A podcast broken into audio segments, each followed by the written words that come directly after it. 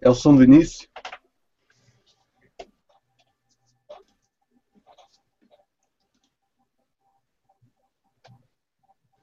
Já está live. Já está live. Ok, estamos em direto então. Da GameStone Game of the Year Awards. Já, já para a gente a ver-nos. Alguns. Temos aqui sete senhores a, a ver-nos já. Então, boa noite. Boa noite, sete senhores. Como é que é? Ou senhoras. Sejam bem-vindos então a esses senhores que já estão para aí. A este episódio especial eh, do GameStone. Antes de iniciarmos a, aqui os resultados, eh, vamos só falar aqui um bocadinho eh, coisas que andamos a jogar, fazer um bocadinho de tempo também, para ver se há mais pessoal que chega, entretanto, já que temos também um passatempo a decorrer no meio disto tudo.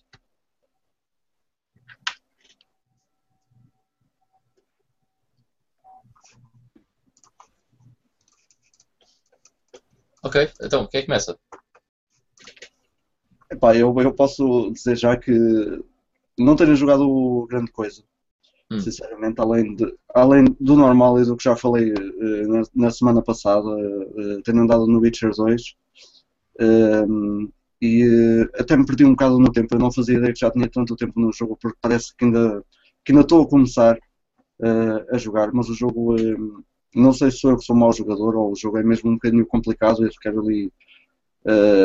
Acho, acho que é mesmo assim. O jogo requer, requer um bocado de, de perícia e de. E de e, pá, se calhar eu também. Eu, eu gosto de ir à luta, gosto de começar a, a machadada a tudo. Uh, a ver se eles morrem, mas o jogo não, não é bem assim também. Temos que ter alguma estratégia. Uh, temos que, que, também saber fugir ou afastar-nos e depois voltar lá. Uh, mas está a ser uma experiência incrível. Estou a gostar imenso do, do Witcher 2. Não joguei ao primeiro. Devia jogar ao primeiro.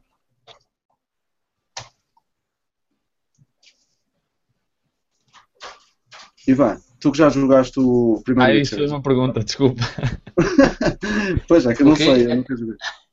Uh, sim, mas não, se não jogares, acho que não perdes muito em não ter jogado o primeiro.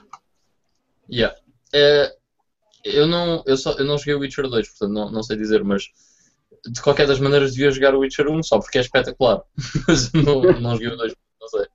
Pois é, acredito que sim. Eu estou a gostar imenso do jogo, até do, do, do ambiente, da, da estética do jogo, do- das cores, da, da maneira como, como as cidades estão construídas e o mundo em si, as florestas e etc. Eh, Está a ser uma, um- uma experiência muito fixe, é um RPG sem dúvida eh, muito bom. Depois eh, tenho ido de quando em quando também ao Starbound, eh, obviamente, sempre dá lá uma, uma espreita dela e explorar mais umas coisas, apesar do jogo ainda estar, eh, ainda estar em beta. eh, já, já vi uma das minhas personagens desaparecer por completo. É, é um menos que, que, que o jogo tem para já, por estar ainda nesta fase. Mas o Starbound é um jogo eh, fenomenal também e estou a adorar jogar e cada vez que jogo encontro coisas novas e, eh, e, e temos uma, uma experiência nova. Não, não, é daqueles jogos que não custa nada voltar a iniciar com, eh, com, uma, com uma personagem eh, nova, porque é, porque é fixe para quem gosta de, de RPGs, de loot, de, de crafting e essas, e essas cenas. Não é só um, um Minecrafter, como eles chamam, mas é também uma, uma, mistura de várias coisas que, que agrada eh, a muito público, digamos assim. É um, é um grande indie game teve um excelente início, teve um grande Kickstarter, apesar de não ter sido no Kickstarter, mas pronto, a palavra já se difundiu. Ahm, e isso, eh, isso prova tudo que o jogo ainda vai eh, vir a ser. Eh, depois, de- joguei também um bocadinho do, do Mónaco, apenas. Foi um dos jogos que eu aproveitei do, das Steam Sales. Eh, com o Miguel não se calava com o Mónaco, por isso que experimentar. E é também, é também um jogo muito bom, pá, muito, muito porreiro e é, é viciante, é viciante. É também é também daqueles jogos, eu, eh, nesse jogo eu também notei esta coisa em mim que eu quero é chegar ao fim. Uh, mas depois pelo meio lá percebo que não pode ser bem assim, que temos de ter também alguma estratégia, às vezes uh, ir com calma e ver bem o que é que andamos a fazer. Uh, o jogo é mesmo feito para ser assim e, e temos que, que, respeitar isso e torna-se muito mais fixe, muito mais viciante. E por último, um jogo que eu até mostrei em off a vocês os dois, o Demolition Inc., um, que também é um jogo que está nas Steam Sales a um euro e pouco. É um, é um valor irrisório e que é um jogo daqueles que eu gosto por ser um jogo de puzzles e casual ao mesmo tempo, em que nós uh, uh, estamos numa cidade, somos um extraterrestre que, que gosta de, de, demolir coisas e em cada nível nós temos o objetivo de, de demolir seis prédios, noutros já são 10, há níveis que têm 14 e para que isso aconteça, nós temos é que pôr armadilhas no, no chão uh, para que os carros uh, caiam nelas e, e, e, são os, mesmo os carros que fazem explodir os, os, os prédios, como cola que, que, se cola às rodas e eles começam a guinar para os lados até bater. Uh, e é um, jogo, é um jogo também muito fixe para quem gosta de, um jogo para passar o tempo sem, sem histórias nem, nem, nem nada. É, mesmo, é, um, é um casual game uh, no seu esplendor. E, e só isto. Não é grande coisa, mas é só o que tenho andado a jogar. Também tenho tido bem de trabalho, não, não há grande tempo para jogar. Eu por acaso pensei que o Monaco que o Miguel tinha falado era o Super Monaco GP. sim, sim. Não sabia que era esse, pá, grande cena. Na, na altura o Miguel disse, tu a adorar o Mónaco e tu também disseste isso. Eu lembro-me bem do Super Mónaco. Também gosto, por acaso, desse. Uh, bem, então vou eu.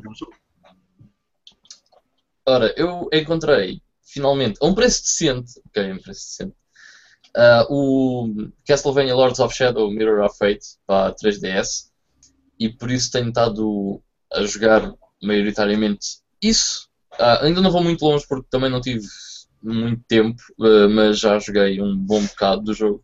Uh, o jogo é porreiro. Uh, eu sinceramente estava à espera de um bocado menos pelas reviews que eu tinha lido. Só que, yeah, a Castlevania eu ia comprar na mesma e jogar na mesma, não é por aí. Mas, mas estava à espera de um bocadinho menos, pensei que fosse um bocado mais linear, um bocado mais secante. Mas afinal não, acho que, que o jogo, embora não, não seja bem os standards que houve na DS com Dawn of Sorrow, Portrait of Ruin, Order of Ecclesia e antes disso Area of Sorrow, Harmony of Dissonance e o, o Circle of the Moon, uh, obviamente aqueles, aqueles Metroidvanias, acho que é um bocadinho inferior a esses jogos em praticamente todos os aspectos. Uh, no entanto, continua a ser um jogo muito agradável. A única coisa que eu não gosto muito é os gráficos, porque eu acho que a uh, 3DS consegue fazer bastante melhor do que, do que aquilo que o Lords of Shadow faz e infelizmente esse é um ponto uh, fraco. Embora o 3D esteja bem utilizado e isso seja saliente e, e é engraçado de, de utilizar a, a, o 3D, mas no entanto o jogo em si, as mecânicas e isso tudo acho que são um bocadinho pobres uh, comparado com outros jogos. Acho que eles quiseram simplificar um bocado o jogo, talvez uh, para trazer essa parte da série um bocado das, do pessoal que jogou Lords of Shadow, uh, talvez, e acho que isso prejudicou um bocadinho a série 2D, a parte 2D da série Castlevania. Mas continua a ser um jogo bem bom e eu estou a gostar imenso e acho que o ambiente não sofreu absolutamente nada com isso, continua a ser muito fixe. Uh, e a história deste Lords of Shadow é muito fixe, porque vai em contra aos primórdios da, da série e isso é muito bacana, é muito fixe. Para quem gosta do lore e conhece o Castlevania, é muito porreiro. Uh, e depois, só um, falar um bocadinho de um jogo que eu joguei ontem e hoje. Uh, e eu já tinha jogado este jogo, mas voltei a jogá-lo e voltei a ter a confirmação de que realmente ele é bem fixe, porque eu pensei que, ah, yeah, se calhar fui eu que na altura achava fixe e se calhar não é assim tão bom. Não, é mesmo bem louco. Que é o Outrun 2006 Coast to Coast. Epá, eu não sei porque eu adoro o jogo. Uh, acho que conseguiram manter aquele espírito arcade do primeiro jogo e fazer aqui neste 2006, neste Outrun de 2006, agarrar nesse espírito, meter eh, o jogo um, na mesma a ser bué arcades, mas super rápido e drifts enormes e coisas desse género. Epá, acho que ficou muito louco e, e, é bem engraçado estarmos a fazer um drift absolutamente ridículo, que ninguém é capaz de fazer, uma cena ridícula. E o gajo está com. O nosso personagem está com, assim, com o ombro na porta e conduzir só com uma mão. Uh, mesmo grande chefe. Ah, maluco! yeah, do maluco. Epá, acho piada e acho que, que o jogo, em termos de arcade racing, é dos melhores que, que eu joguei no, nos últimos tempos e acho que é um dos melhores dessa era de 16 bits. Este tipo de jogo já quase não existe na, nas novas consolas, na PS3, Xbox 360 e por aí fora, PS4 agora e não sei o quê. Uh, e é uma pena porque estes jogos são a definição de divertido, porque o jogo em si não é nada de especial. É um carro, é uma estrada, é andar na estrada e chegar ao fim da pista. Os gráficos não são nada de especial, o gameplay é super simples. Epá, é tudo super simples, mas é estupidamente divertido. É mesmo muito, muito, muito divertido. É muito engraçado. O, e, o segredo ah, foi, mesmo, foi mesmo terem mantido aí o, o arcade, não é? O quê? Desculpa, Vitor. O, o, segredo, o segredo desse jogo, eu, eu, por acaso também, também tenho esse jogo e é um, é, eu gosto bastante dele. E acho que o segredo foi mesmo terem, terem mantido o feeling arcade. Sim, sim, completamente. Faz, faz todo o trabalho. Yeah, é, é, o que faz o jogo ganhar, é, é exatamente isso. Epá, é, é, é, excelente, é mesmo muito, bom, muito louco. E já agora, por falar em diversão, esta semana um, eu também estive a jogar alguns jogos de, com light guns, uh, incluindo o, o Time Crisis 4 e, e o Resident Evil, aquele da, da Wii. E, o da Wii não tanto, por exemplo, o Time Crisis epá, é um jogo de arcadas, tipo, puro e simples, e é tão divertido, tipo, é, lá está, não é nada de especial em si, mas por teres uma light gun e por aquilo ser tão simples, e, mas é tão viciante e tão divertido, acaba por ser um jogo espetacular para, para passar uns tempos. E pronto, é isso, para, para mim é isso. Nice. Pareiro. Ah, pera! Epá, ia-me esquecendo. Tenho que agradecer imenso, porque o Coast to Coast foi um amigo meu que me deu, por isso ele provavelmente está a ver. Obrigado, man. You're the best. Também quero.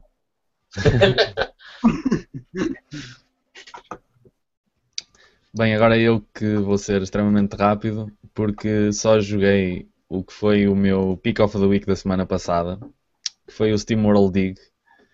Uh, curti mesmo o jogo, acabei-o, foi a única coisa que joguei, mas pelo menos acabei. Um, é mesmo, mesmo muito fixe. Gostei muito, não estava à espera que fosse tão, tão divertido mesmo. Uh, só tenho uma pequena crítica. Uh, acho que é um bocadinho curto. Uh, cheguei ao final, derrotei o, o boss. O boss foi fácil derrotar, é outra crítica que tenho. Um, mas de resto o jogo é extremamente divertido. É, tem, tem muito de exploração, tem algumas coisas bastante diferentes do resto deste tipo de, de jogos. Um, e gostei mesmo muito. Uh, não estava à espera de gostar tanto do jogo. Uh, o jogo é bom, uh, não só em termos de gameplay, mas acho que tá, tem gráficos muito engraçados, tem, tem um grafismo bem trabalhado as personagens têm a sua, a sua graça também. Não, não tem uma história assim muito profunda, mas tem o suficiente para, para ser engraçado. E, e pronto, é isso. Só tive mesmo pena de, de ter sido um bocado curto, porque eh, na altura em que eu falei dele na semana passada, no episódio da semana passada, eu tinha mesmo acabado, uh, tinha mesmo começado o jogo uh, no dia anterior no sábado anterior. E portanto eu acabei ontem, que foi sábado, portanto foi uma semana certinha. Uh, considerando que eu não, não tenho muito tempo durante a semana uh, e que só jogo tipo uh, meia hora, uma horita por dia, houve dias em que eu não joguei sequer. portanto, foi rápido de se acabar, foi uma pena. Mas para quem quiser continuar depois disso e explorar o resto que não explorou naquele mundo todo, escavar ainda mais. Eh, é bom para ti, Vitor? Gostas de escavar? É, eu, eu gosto de escavar. Tudo o que seja para escavar. eu curto bem escavar, meu. Pronto, é, é, é, muito engraçado. E, e, mesmo por ser curto, até se calhar pode ser, pode ser melhor em alguns casos, porque há pessoal que não tem muito tempo para investir num jogo com muitas horas, então acaba por ser engraçado porque é um jogo tem exploração, mas que não exige uh, perder 30 horas ou 20 horas no, com ele. Portanto, pá, se curtirem esse tipo de jogos, aconselho bastante, que é mesmo engraçado o jogo. E foi só isso, só tive mesmo tempo para, para jogar isso. Estou a ver que tenho que, que dar uma espreita dela aí. Ao SteamWorld. É. Escavações. Yeah. e saem batatas ou não? Não, não, não. Ah, é só é, pedras preciosas. Ah. O que é pior, mas eu preferia batatas. e há batatas. Ou pelo menos uma cenoura, meu, uma cenourinha. pois. Pronto, olha, não sei se repararam, mas já temos aqui algumas participações no, nas perguntas e respostas. Uh, o Ricardo Gomes disse: Moreira, cala-te, pá. Isso de que estás a falar, leste numa review na net, só jogas Tetris.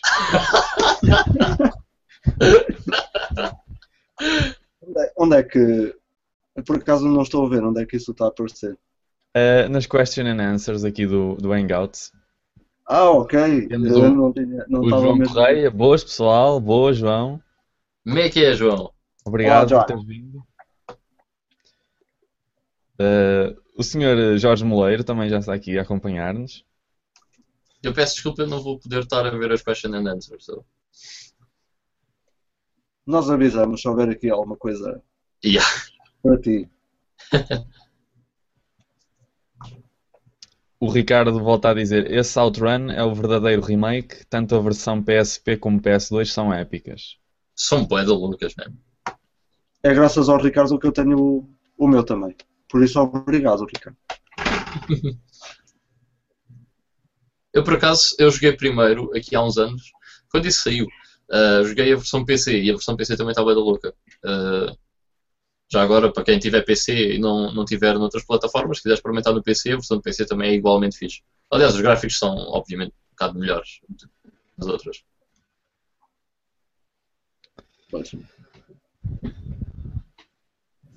Bem, uh, se calhar fazemos aqui uma esperazinha de 5 minutos para entrarmos nas, nas 10 horas certinhas, não é? Para ver se aparece mais pessoal. Entretanto, não sei se querem falar de mais alguma coisa. Podemos explicar um bocadinho, se calhar, o, o processo uh, das nossas escolhas, como é que como é que nós escolhemos os nomeados. Basicamente, o Vitor é um grande fascista e escolheu tudo.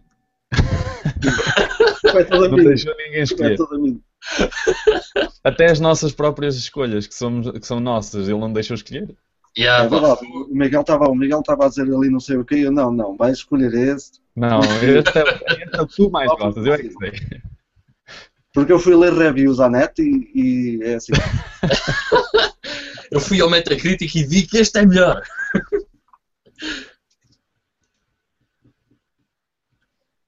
O Ricardo está a perguntar se, se tu também gostaste do, do Outrun, uh, Vitor.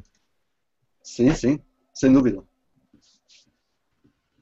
Eu, eu, sempre gostei mais de jogos, eh, de jogos arcade do que, do que simulações. Até já tinha dito isso aqui no, no, no podcast durante os nossos episódios, por isso acho que, que nesse aspecto o Outrun, eh, este Outrun faz, faz eh, um magnífico trabalho.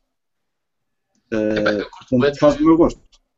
Eu curto bem de simulações, estás a ver? Acho bem fixe. Eu, eu adorei tipo, os Forzas da Xbox 360 Uh, e jogo vários tipos GTR, GTR2, GT Legends uh, para PC, são jogos tipo bem hardcore nesse aspecto. Uh, epá, e gosto porque tenho o volante e não sei o quê, e aquilo é bem da fixe, e gosto de jogos com cockpit view, mas também de vez em quando é bem da fixe tu agarras num jogo de corridas e simplesmente o jogo ser estúpido e tu acelerares e bora, e drifts de meia hora e coisas do género, é sem dúvida. Um, do, um, dos meus jogos favoritos de, de, de, de condução Uh, eu não sei se já, acho que até já referi isso, é o, é o Destruction Derby. Uh, isso, isso diz muita coisa, é, aquilo de simulação não tem nada, não é? Eu adorava o Destruction Derby 2. Quando é, estava nas arenas, acho que era logo a primeira arena yeah, yeah. mais simples. E se tu acelerasses logo ao início, os carros, não sei, aquilo batia tudo ao mesmo tempo e tu voavas, bué. era muito estúpido, era bem louco. Adorava Como se isso fosse real. Uh, yeah. Não, mas é, é muito fixe, é, é dos jogos que eu, que eu gosto. Eu uh, uh, também já, já falei aqui no, uh, no podcast do Crash and Burn, da, da, da primeira Xbox, que acho que também há para PS2, não sei, aquilo, aquilo é altamente, meu. são pistas tipo, há, há pistas em 8 em que aquilo é tão curto que é impossível não, não, não bateres com alguém. É tipo, são uh, corridas em que começam 20 e acabam 3, literalmente. No máximo acabam 5. Uh, é, desse, é desse tipo de jogo que eu, que eu gosto mesmo. Não é que não gosto de simulações também. Também joguei Forza e, e, também gostei, mas é outra coisa. Sempre fui mais de, de, de arcades. É bem, eu curti o bem de um jogo, vocês devem conhecer de certeza. O Death Rally, mas o antigo. Uhum. Ah, sim, sim tão fixe. Era muito fixe mesmo. Esse já tinha, já tinha armas e tudo, não é? Já, já. É tipo isso de metal, mas em visão top. Yeah, yeah. Era muito louco. Na, na, na, na, altura, na altura, há uns bons anos atrás, era o que tínhamos. Por isso é que eu tenho tantas recordações do, do, do Carmageddon. Uh, matar pessoas e ganhar pontos. yeah, yeah. Brutal.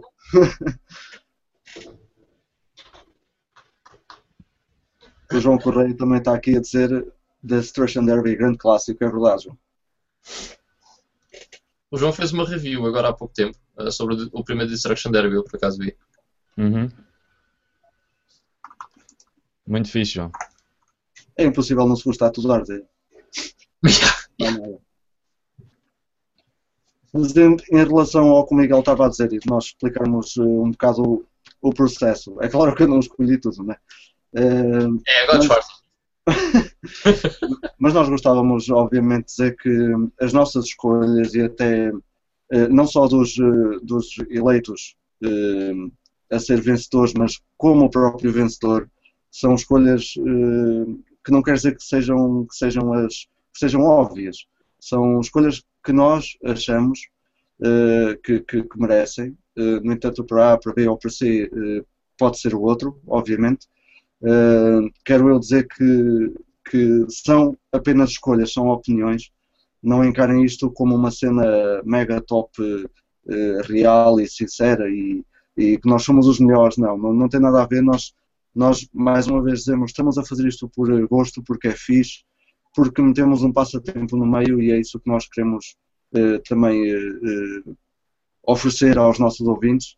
E estamos a fazer isto apenas porque é fã, mais nada, não, não queremos todo achar-nos melhor do que ninguém, nem que as pessoas achem isso de nós.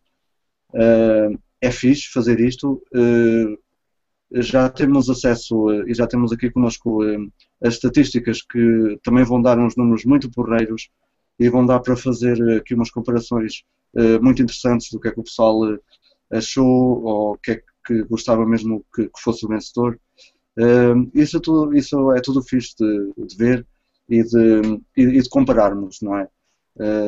E pronto, é só por isso, não é, é tudo por divertimento e, e porque sim, vá, pronto. É isso. Eu já agora queria só acrescentar que se tiverem tipo alguma sugestão para futuros uh, coisa, para futuras coisas deste género, se acharem que nós fizemos alguma coisa mal ou desse género, pá, digam e nós obviamente tomamos atenção a isso e tentamos fazer melhor nesses aspectos para a próxima. Uh, há uma, houve já uma pessoa que me disse que se calhar era melhor termos uh, deixado as perguntas algo em aberto, tipo, podíamos ter as nossas opções, mas depois se as pessoas quisessem escolher outra, uh, só para dar a opinião delas, estás a ver? Uh, yeah. E isso tal, yeah, talvez seja uma cena fixe para, para fazer na, na, próxima vez. Por isso, se tiverem alguma sugestão, estejam à vontade, ponham, ponham essas sugestões que nós vamos ter isso de atenção, obviamente. Claro, é, isto, fazemos, fazemos isso para toda a gente e, e, pronto, espero que gostem. Tipo, nós yeah, estamos a fazer isto porque sim, man, porque é fixe e porque gostamos. Não é porque queremos aparecer ou coisas desse género. Não, é só porque. Sabem porquê? Porque mais ninguém faz. E então nós queremos fazer. mais nada. Uh, pronto, e, e, é isso. Uh, participem connosco. Vão É dizendo coisas. Só lembrar ao pessoal que podem, como o Ivan disse, eh, podem continuar a, a dizer as vossas opiniões, mesmo que não estejam na- nos, nos selecionados que nós fizemos. Se tiverem outra opinião diferente, podem, podem comentar, podem deixar comentários como, como o pessoal já está a deixar aqui ao lado. Podem no fazer eh, aqui no, no Hangouts. Também podem deixar nos comentários do YouTube, se preferirem, porque há muita gente que prefere e que nós até preferíamos, não é? Mas eh, não podemos fugir muito aqui à cena do, do Hangouts. Eh, mas se preferirem, podem deixar lá o- os vossos comentários no YouTube, que nós também estamos a, a- a seguir isso e, e vamos lá eh, espreitar de vez em quando e, e respondemos logo, logo possível. E, e é Mas nós isso, somos pessoal. amadores nisto. Sim, lembrem-se que nós estamos a fazer isto pela primeira vez, não é? Não, não Yeah. somos nenhum profissionais. Vai calhar cocó de certeza. Yeah, se, não- se nos enganarmos, pá, pedimos imensa desculpa. Estamos a tentar fazer uma coisa, uma coisa diferente desta vez. Eh, acho que vai ficar fixe. Eh, o Ivan é um engenhocas e armou para ali uma cena qualquer. Eh, por isso vai ficar fixe. Mas se nos enganarmos, olha, paciência. não é por mal. Ok, então se calhar vamos começar, não é? Sim, é melhor, senão fica tarde. Não, isto vai ficar eh, para muito tarde. Ok, então eh, vou começar eu, não é? Pela primeira categoria que nós temos aqui. Eh, ora bem, nós tínhamos eh, no total. Ah, antes de mais, deixa-me só agradecer a toda a gente que participou, que isto são participações, meu Deus. Eh, houve muitas participações mesmo, foi bué da fixe. Eh, obrigado. E então vamos começar pela nossa. Não, peraí, primeira- peraí, peraí. Também Diz, quero agradecer, mano. Qual é a cena? Foi Ah. ótimo. Eu estava a agradecer por todas. Não foi mesmo muito louco. Boas participações. Obrigado, pessoal. Yeah, bué da louco. Nós depois já, daqui a um bocadinho já dizemos o número de participações no total. Eh, mas foram muitas. Então vá, eh, o Ivan já tem ali o, a, a sua engenhoca preparada, não é? Bota! Então vá, vamos começar pela primeira categoria. E a primeira categoria que nós vamos aqui dizer é o Best Boobs, que de certeza foi a categoria que vocês eh, todos gostaram. Claro. A mais prestigiante, digamos, não é? Ora, mais nada. Eh, e nós aqui tínhamos, eh, tínhamos eh, demos quatro hipóteses também, assim como a maior parte das categorias. Eh, mas a vencedora. Espera, e os nomeados? Ai, os, os nomeados. ok, então para esta categoria estavam nomeados a, a Kazumi, do Dead or Alive, a Sorceress, É só o que se vê nela. Yeah. Uh, Sorceress, do Dragon's Crown. Uh, esta Lara Croft, do Tomb Raider, que, que parece uma menina, ao pé da outra. e, e mais. Ah, e a Elizabeth. Já, já me tinha esquecido, peço desculpa. Elizabeth, do Bioshock Infinite. Bio Infinite. Infinite. E a vencedora nesta categoria foi. Sound effect?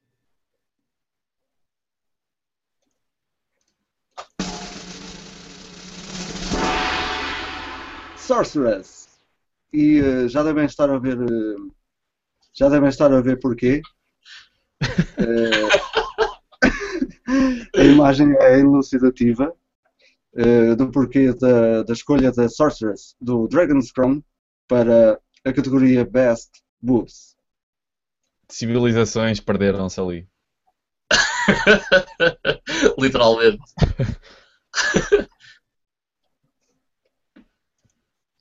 E pronto, e quanto às estatísticas, eh, nesta categoria houve 17 respostas certas, no entanto, eh, no entanto 32 pessoas eh, votaram no, na, na, na Kazumi. Para 32 pessoas, a Kazumi devia ter ganho esta categoria. Se dá conta em termos de porcentagem. Epá, eh, Kazumi 35%, dos votos. A a seguir até ficou a Lara Croft, do Tomb Raider, com 32%. A Sorceress, que foi a nossa escolha, com 19% em terceiro. E a Elizabeth, apenas com 14% dos votos. Já percebi que o pessoal gosta mais de boobs moderadas da Lara Croft. Sim, sim. Huge fucking boobs. A mão, mas não seja demais, não é?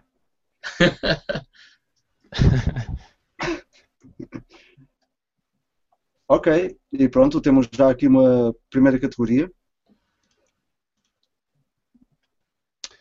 Então, a seguir, eh, vou já eu assim de, de rajada para a nossa segunda categoria, que é o jogo mais antecipado. E ah, nesta, nesta categoria tínhamos. ahm, Dê-me só um minuto, que é esta parte em que corre mal. Ah, Ok, nesta categoria tínhamos então o Metal Gear Solid 5 da Phantom Pain, tínhamos o South Park The Stick of Truth, o Watch Dogs e o Witcher 3 Wild Hunt. E o vencedor desta categoria foi. Sound effect.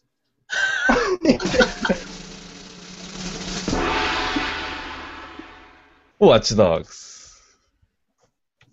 Watch Dogs foi o nosso, o nosso escolhido para, para jogo mais antecipado. Yeah. Eh, na altura até estávamos a discutir entre o Metal Gear ou o Witcher 3 e hum, acabámos por decidir que não para nenhum deles os dois porque eh, acho que na altura tínhamos falado que hum, epá, como são eh, dois franchises que já existem há algum tempo e que já já estamos mais ou menos à espera do que, do que é que virá daqui, não é?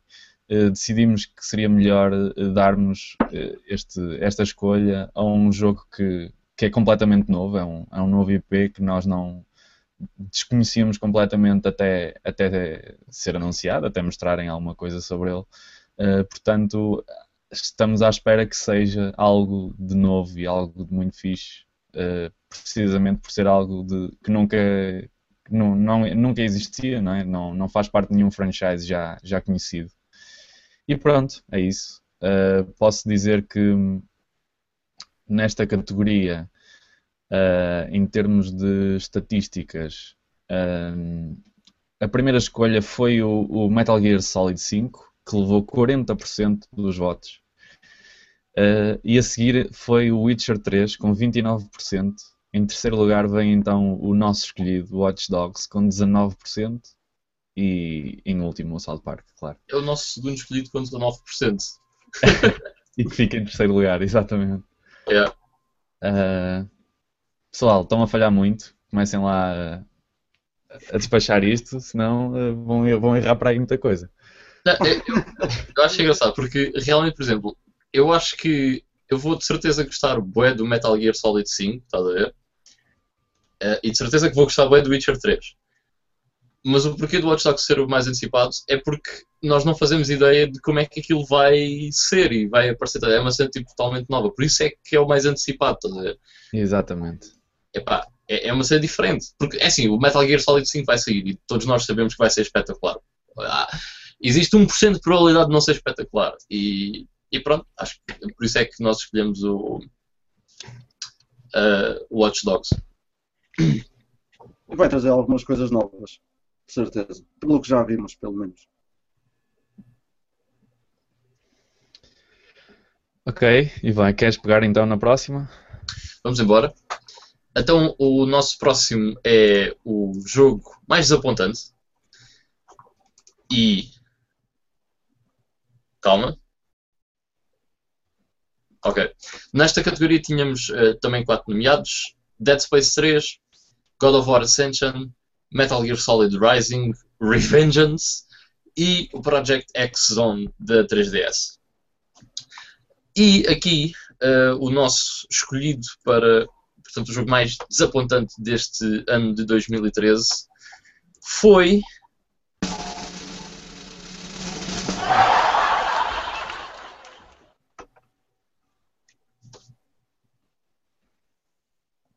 Tadã! Dead Space 3. yeah, o Dead Space 3 um, foi um, foi bastante desapontante. Uh, embora os outros da, da, mesma, desta categoria tenham sido jogos que desapontaram de uma maneira ou de outra, acho que o Dead Space 3 uh, foi aquele que mais pessoas estavam à espera, porque hoje em dia era considerada aquela que era a melhor série de survival horror uh, existente, melhor do que os Resident Evil atuais. E o Resident Evil 3 decidiu fazer o mesmo erro Uh, o novo Resident Evil, não, o novo Dead Space, decidiu fazer o mesmo erro do novo Resident Evil e enverdar por uma vertente mais de ação e acabou por sofrer as consequências disso e foi um jogo menos bem recebido, obviamente com críticas exatamente a ser um jogo menos interessante uh, do que os seus anteriores. Uh, um jogo muito mais virado para a ação e como já há tanta coisa dessa no mercado acabou por ser bastante decepcionante. Mas todos os outros jogos da lista foram, foram decepcionantes principalmente para os seus fãs, digamos assim.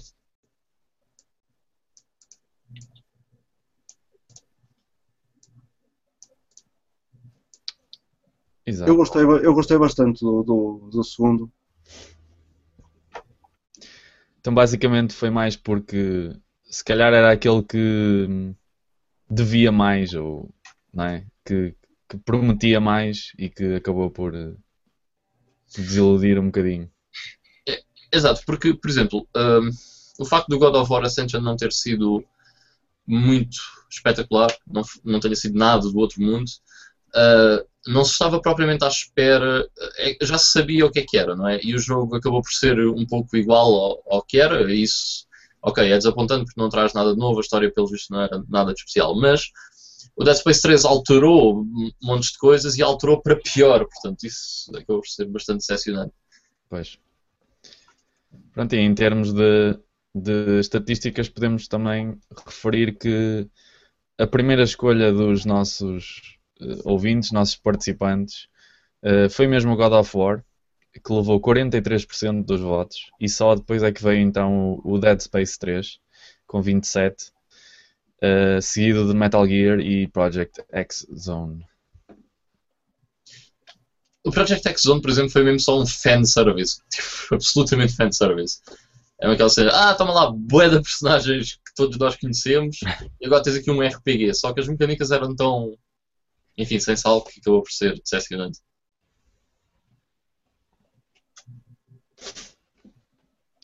Ok, Vitor, podes seguir. Ok, então a seguir temos uh, a nossa escolha para, para maior surpresa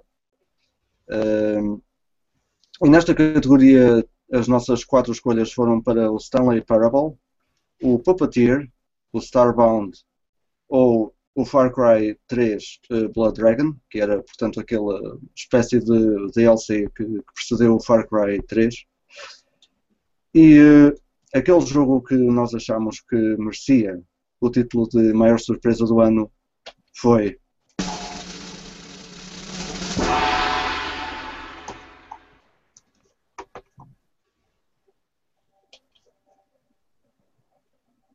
foi mesmo o Stanley Parable.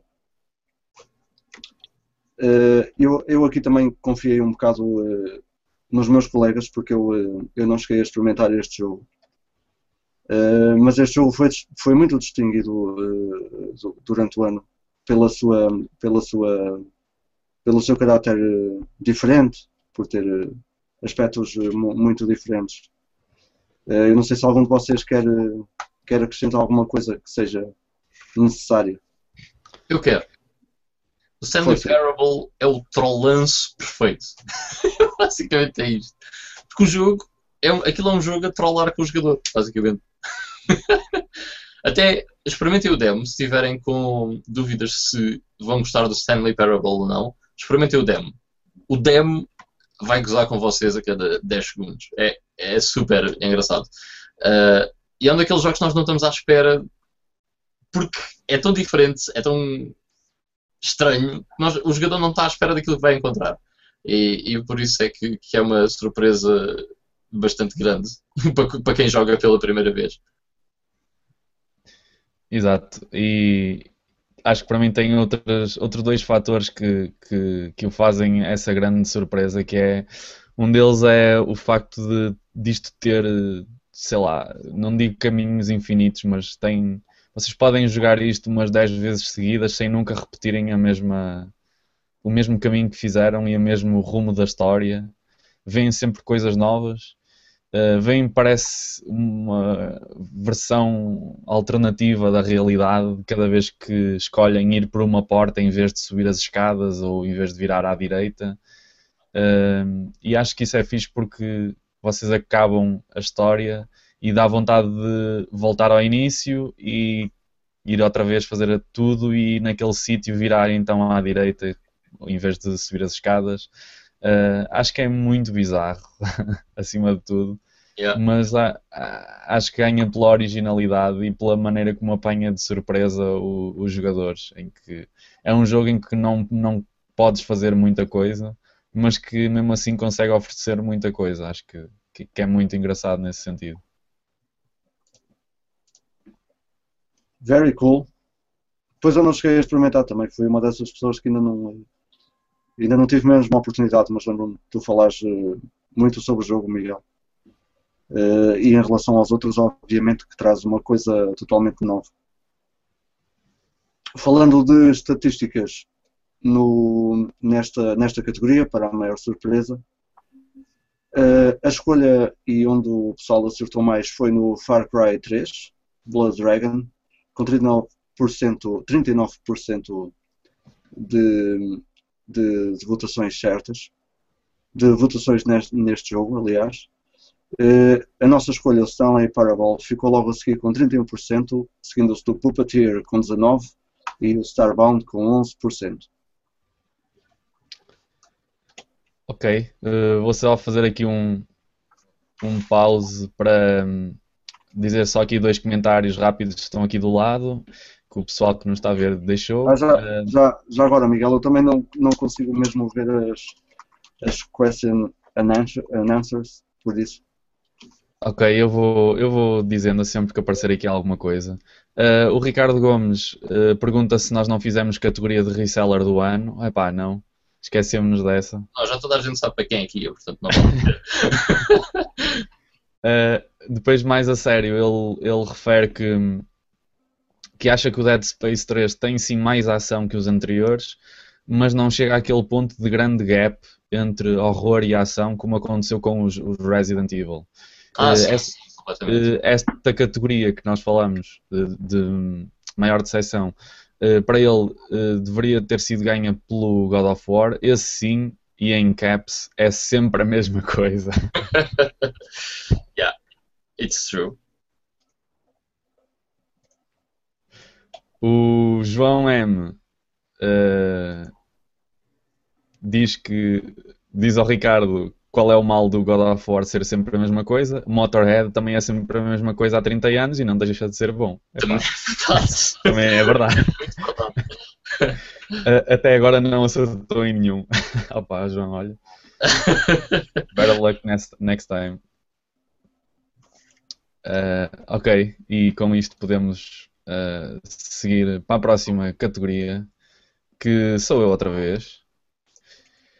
Uh, e desta vez é uh, o prémio para melhor jogo exclusivo. Os quatro nomeados são o Beyond Two Souls, o The Last of Us, o Legend of Zelda A Link Between Worlds e o Super Mario 3D World. E o vencedor escolhido por nós foi.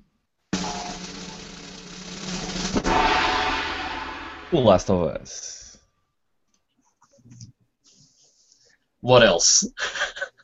É verdade. A escolha foi uh, fácil, mas ainda assim uh, temos aqui uh, outros nomeados de excelente categoria. Acho que foi um, um bom ano para, para exclusivos.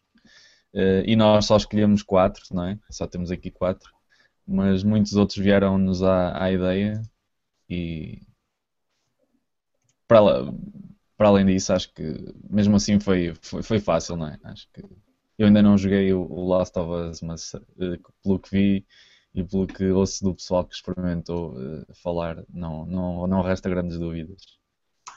Não, foi, foi uma escolha. Digamos que não foi nada difícil escolher, escolher o The Last of Us.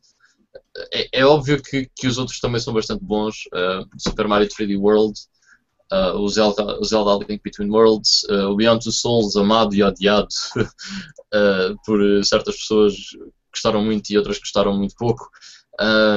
mas, no entanto, destes quatro, acho que aquele que se destacava mais era o The Last of Us até por uma questão de ser uma coisa nova e de ser, eh, embora não seja diferente, a maneira como conta as coisas é, é diferente e é, é novo, digamos assim. Uh, acho, acho que era uma, uma decisão fácil. Sim, sem dúvida. Uh, ok, em termos de estatísticas, uh, o pessoal acertou nesta, no geral. 37% foi para para para o Last of Us.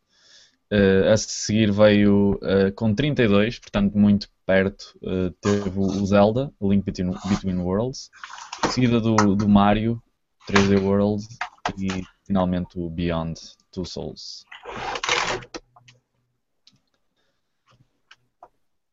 Yep. Great.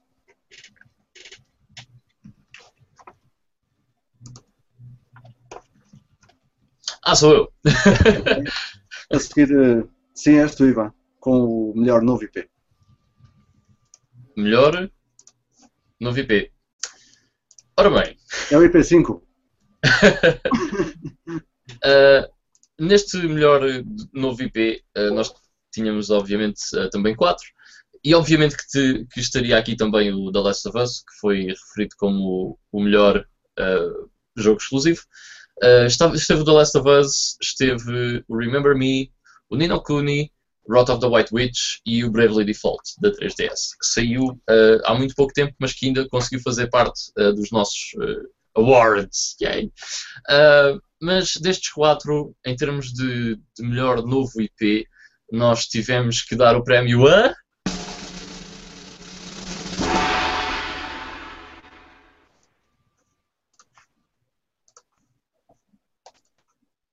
Epá, não estava nada à espera. Teve que Outra ser o The Last of Us. Uh, em termos de, de, novo IP, acho que é um, é, o jogo é da Naughty Dog, portanto é, é, é, mais que certo que não vai ser o, único, o último que nós vamos ver da, da série. Uh, o Nino Kuni, por exemplo, é um excelente também uh, novo IP, principalmente a parceria é uma coisa nova e extremamente interessante. A parceria entre a Square e os estúdios Ghibli deu um resultado fantástico. Mas o The Last of Us tem personagens e um mundo que é possível explorar-se provavelmente muitas vezes e acho que é um, é, destes quatro aquele que tem mais potencial para, para ser explorado uh, principalmente porque é da Naughty Dog e porque a Naughty Dog provavelmente nunca nos vai fazer nunca nos vai trazer nada de mau ou de, de menos bom, digamos assim. Uh, e acho que é que ele tem mais potencial no futuro, será sem dúvida o Last of Us. Concordo. É daquela, daquelas coisas que eu mais estou uh, ansioso por experimentar é desta referir, nova geração. É de referir que o Bravely Default já tem um futuro, porque já vai sair no Japão o Bravely Second, que provavelmente também há de sair cá eventualmente. Espero bem que sim. Yeah. Very nice. Então, em termos de Aqui. estatísticas para esta. Exatamente. Uh, o que é que temos aqui? Uh... Aqui tivemos uh, 65% ah. de respostas no Last of Us. Exatamente. Foi mesmo tudo para o Last of Us. A seguir, com 19% ficou Nino Kuni, uh, eh, 11% para Bravely Default e 5% apenas para o Remember Me. Eu antes de avançarmos queria só deixar um, um pequeno shout-out para o Remember Me, que eu acho que foi um jogo muito overlooked que não é genial, tem muitas falhas, mas eu gostei para caraças do jogo. E acho que poderia ter sido muito melhor uh, aproveitado, e, mas também podia ter sido muito melhor amado pelo pessoal. Um, gostava muito que isto tivesse uma sequela, pelo menos para tentarem terem mais uma oportunidade para redimir o jogo e para o pessoal dar-lhes um bocadinho mais de, de atenção. Uh, e acho que merece um bocadinho mais destaque do que aquilo que, que recebeu e ter sido descartado um bocado para o lado. Uh, mas pronto, era só isso. Porque gostei bastante do jogo e acho que foi um bocado injusto terem no, uh, chutado para canto assim tão, tão levemente. Ok, há que, há que ver o Remember Me e é que pôr toda a gente a, a jogar. Ora, a seguir eh, sou eu, não é? E é com, uh, com aquela que nós achamos a melhor plataforma doméstica, em que estavam, uh, em que nós escolhemos para nomeados uh, a Xbox 360, PlayStation 3, Wii U e o Steam. E aqui o vencedor foi.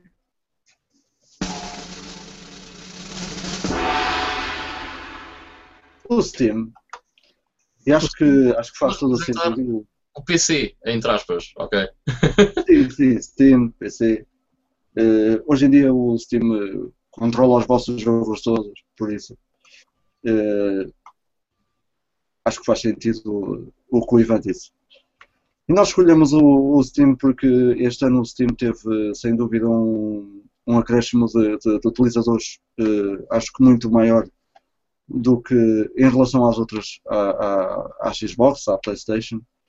Uh, tem sido a plataforma de, de, de, eleição para muitos jogadores, mesmo que seja uma plataforma onde os jogos são todos digitais, também é uma plataforma onde aparecem imensos jogos indie, uh, onde, onde podemos conhecer, eh, conhecer novas pérolas uh, que não estão em mais lado nenhum. Uh, e é também aquela, é talvez a plataforma, é não, de certeza que é a plataforma onde, o jogador, onde os jogos online onde os jogos online têm mais, têm mais forma, onde há mais jogadores. portanto, acho que faz todo o sentido o Steam ser o nosso escolhido querem alguma coisa aqui? Além de que amam muito o Steam. yeah, yeah, eu gosto mais do Steam. Eh, para além de ser onde tu encontras, uh, obviamente, os jogos a preço mais baixo, acho que isso não é tipo, surpresa para ninguém. Uh, embora, ok, é no PC e há sempre aquelas pessoas que dizem ah, yeah, mas o PC é mais complicado porque isto e aquilo e não sei o quê. Epá, fora isso, uh, o Steam é onde vocês encontram as melhores promoções e Epá, e é excelente, porque vocês em qualquer lado abrem o Steam e tada, posso sacar os meus jogos e, e jogá-los. É excelente. E embora o Steam uh, tenha imensos exclusivos, obviamente não tem um exclusivo de, de peso, digamos assim. Por exemplo, se o Half-Life 3 fosse exclusivo do Steam, poderia ser o Last of Us, por exemplo, do, da Valve e o Last of Us do Steam não tem esses exclusivos, mas tem vários exclusivos de indie games e coisas desse género que aparecem só no Steam ou, ou talvez no PC como DRM free, mas com mais relevo no, no Steam. Já agora, em, em, questão do multiplayer, e há, sem dúvida, sem dúvida alguma. Embora o multiplayer nas consolas esteja bastante mais avançado do que estava há 10 anos atrás, o Steam continua. O Steam PC, eh, entre aspas, continua a ser, obviamente, a plataforma de eleição para jogos online. Sim, sim, sem dúvida.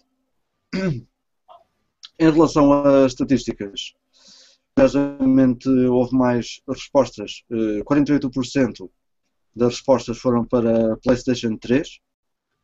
O Steam ficou em segundo com 38%. 12% eh, para a Wii U e 2% para a Xbox 360. Tive foi, um mau, foi um mau ano para, para a Xbox 360, diga-se passagem. Foi. Uh, mas também me surpreendeu haver mais respostas na PlayStation 3. Mas há muito utilizador da PlayStation 3. Sim, é verdade. É verdade. E, e, estamos em Portugal também. Sony Land all the way. Uh...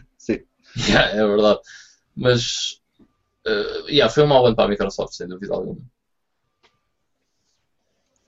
que é que saiu Ok. para a Xbox este ano?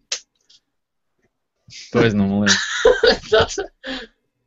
Não me lembro de um exclusivo da Xbox este ano que fosse tipo, aí pá, tenho mesmo que jogar aquilo. Não, não me lembro de nenhum. Tens os Doritos Crash Curse 2. Ok? Esquece. Um jogo gratuito que há no, é um jogo gratuito que há no live, patrocinado pelas Doritos. Mas não, não é, não é obrigatório, na- de longe. E yeah, esquece lá isso. Yeah. Ok, vamos já para, Ok. para a próxima então. eh, que é mais ou menos no seguimento, no seguimento desta. Agora será para melhor plataforma portátil. E nesta não há grandes surpresas, mas eh, os, os nomeados foram ahm, o, o Android, a Neo Geo X, a Nintendo 3DS e a PlayStation Vita. E o vencedor, sem grandes surpresas, foi o 3DS, claro. Ih, acertei, agora enchei o som com a imagem. Espetáculo. Uh, não havia grande, grande surpresa aqui, acho eu. Uh, a própria estatística mostra isso, não é? 81% das pessoas disse uh, 3DS. Ainda assim houve 13% para a PS Vita, uns 6% para o Android e 0% à Neo Geo X Gold. Até porque eu vou confessar que quando estávamos a ver os, os nomeados, Uh, e o Ivan disse a Neo Geo, eu, ei, é verdade, a Neo Geo, afinal, uh, isto tinha saído este ano, pois é. Uh, mas pronto, Eu, eu creio que também conta. eu, eu fiquei naquela, ok, provavelmente o Neo Geo teria mais votos do que o iOS, mas se calhar. Ah, yeah. é assim, muito sinceramente, ahm, a PS Vita não teve um mau ano este ano, ah, por acaso, não- de longe, não, não foi um mau ano para a PS Vita. Ah, mas é pá, a 3DS teve um ano. Jesus. Houve É, muita coisa excelente. A 3DS já tinha uma library muito fixe, ju- podendo juntar a isso a- os jogos da, da, da DS. E este ano aumentou isso em 200%. Eh, foi É bem, brutal. é pá, tens Pokémon XY, Animal Crossing, Fire Emblem, ah, o Link Between Worlds, Leitão, o Professor Layton, está-me a escapar, o Bravely Default. Super Mario, novo Sonic. Epá, tanto jogo. Super Mario 3D World. Não, isso é da coisa, meu, da Wii U. Ah, sim, sim, está bem. Uh, é pá, espetacular. É tipo, a, a 3DS este ano foi excelente. Para além disso, a a 3DS é uma plataforma impressionante. É muito boa. Mas a PS Vita teve, teve um bom ano. Principalmente, uh, já agora um shout-out para Tearaway. Ok, podemos passar ao Por melhor. acaso é um jogo que também tenho. Força. Sim, força, Ivan. Ok, vamos passar então ao melhor eh, jogo portátil. E nesta categoria, categoria nesta categoria estavam eh, nomeados para o nosso melhor jogo portátil o Zelda A Link Between Worlds, o Bravely Default, o Animal Crossing New Leaf e o Fire Emblem Awakening. E destes quatro, eh, que são todos excelentes, ok? Não duvidem disso. São todos grandes jogos e muito por causa destes jogos é que a 3DS teve um ano tão bom. Mas o que nós escolhemos foi.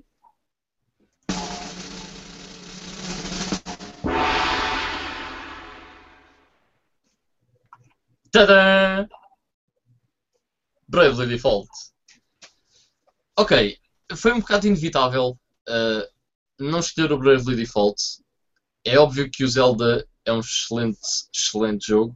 Uh, mas o Bravely Default, principalmente para nós, os três que estamos aqui uh, neste podcast, uh, é algo impressionante. Porquê? Porque nos leva de novo aos anos 90 e aos FPGs da PlayStation 1 que todos nós adoramos, mega adoramos, e por isso é que está aqui o Bravely Default. Pá, é um RPG fantástico, é um RPG clássico, turn-based, como todos nós esperávamos que saísse da Square Enix há imenso tempo, e finalmente a Square Enix decidiu ser um bocadinho de Squaresoft e deu-nos aquilo que nós já queríamos há montes de tempo. Parece estar muito bom. Graficamente tem um do, do melhor 3D que vocês podem encontrar na 3DS e tem aqueles backgrounds também desenhados ao estilo de Odin Sphere, no geral do que a Vanillaware faz nos jogos deles, e é, epá, lindo. É muito, muito, muito bom.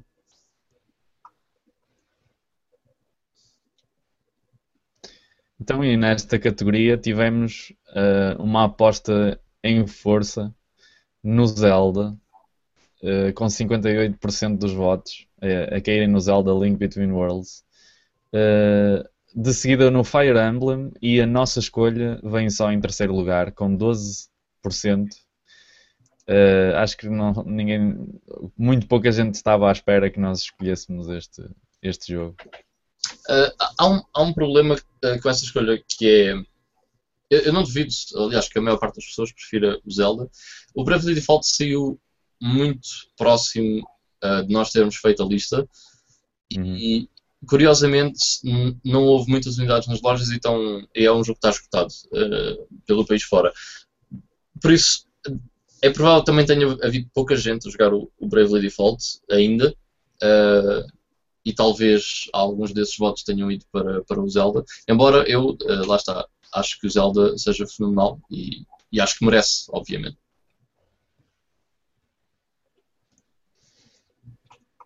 Ok, Vitor, siga. Ok. Então, e a seguir uh, temos a categoria para melhor design gráfico nesta, nesta categoria, uh, sinceramente, estão jogos todos que, que poderiam, uh, sem dúvida, vencer. Uh, o Bioshock Infinite, o Bravely Default, que o Ivan ainda agora falou e bem, o Dragon's Crown e o GTA V. E aquele jogo que nós achamos que deveria levar o melhor design gráfico foi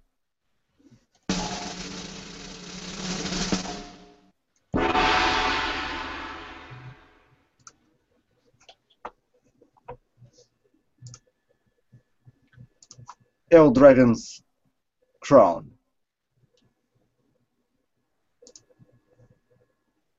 Que é um jogo que eu. Tenho que passar outra vez.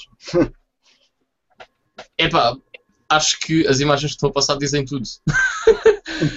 é um jogo da Vanillaware, uh, tudo desenhado à mão, é lindo de morrer, é tipo espetacular.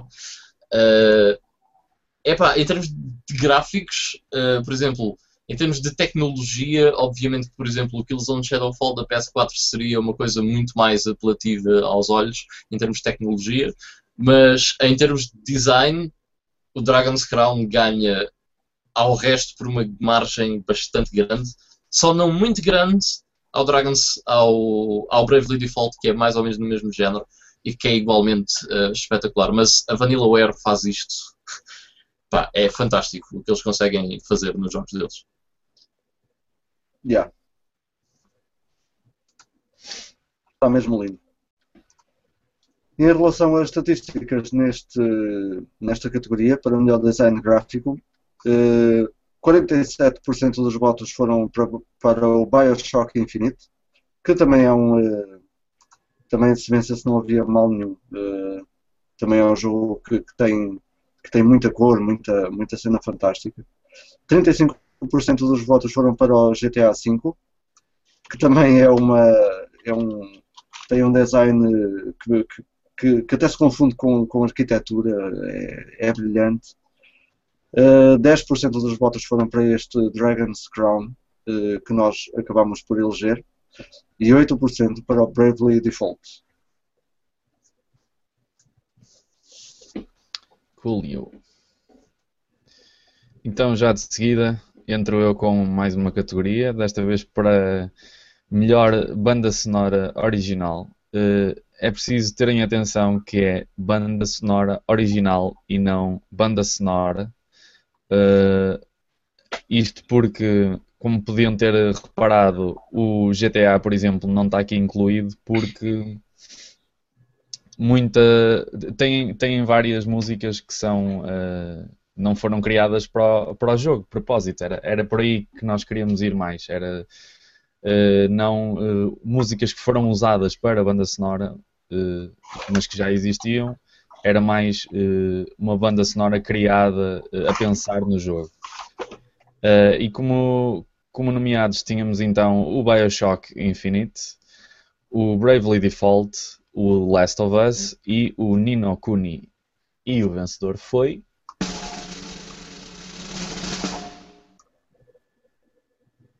O.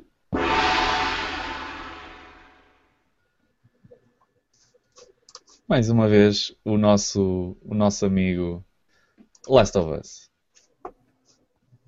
Uh, não há como fugir, acho que foi um, um jogo bastante completo em vários aspectos e, e, e pelos vistos nesta é, é, mais uma, não é? É mais uma prova uh, da qualidade geral do, do, do jogo que, que, tem, que tem essa, essa, essa particularidade de conseguir ser excelente em vários, em vários níveis e, e, e na, na banda sonora foi, foi mais uma em que conseguiu em que conseguiu isso, basicamente. Yeah, a banda sonora é muito boa no Last of Us, sem dúvida alguma. E ajuda muito ao ambiente do jogo. Aquele ambiente de desolação e coisas desse género. A senta uhum. que não maluca com esta banda sonora. Bem, o pessoal. Okay, podemos... Vou só dizer, desculpa, que o pessoal sim, sim a escolha mais, mais geral do pessoal foi para o Bioshock Infinite, com 35%. E, e logo a seguir o, o nosso escolhido Last of Us com 30%. Apesar disso, o Nino Kuni vem coladinho logo a seguir, 29%. Uh, eh, portanto, foi aqui uma decisão não muito óbvia. Uhum. Que o pessoal acabou até por preferir o, o Bioshock no, no geral. Ok, vamos passar à secção de à melhor história. E nesta. Nesta. Como é que se diz? Isso agora falta uma palavra. Categoria. Categoria, categoria exatamente. Nesta categoria temos, para a melhor história, temos o The Last of Us, outra vez. Temos o Bioshock, Infin uh, Bioshock Infinite. Temos o Assassin's Creed 4 Black Flag e o Nino Kuni Wrath of the White Witch. E para a melhor história, nós escolhemos.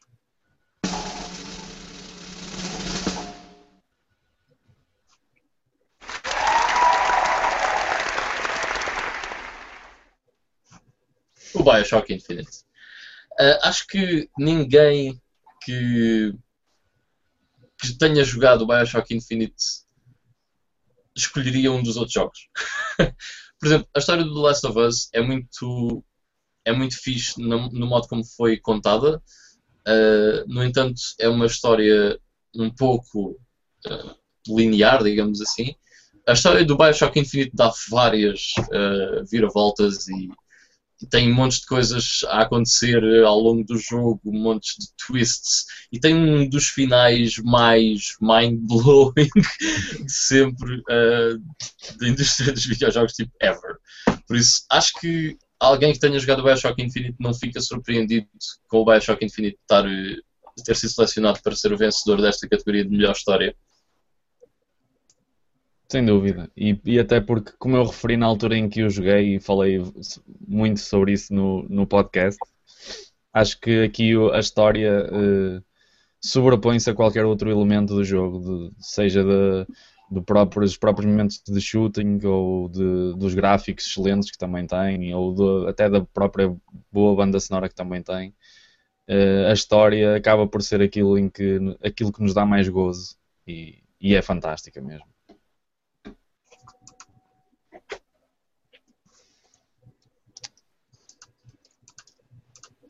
Então, em relação aqui às estatísticas para esta, podemos ver que a primeira escolha do pessoal foi o Last of Us, com 45%, uma grande maioria.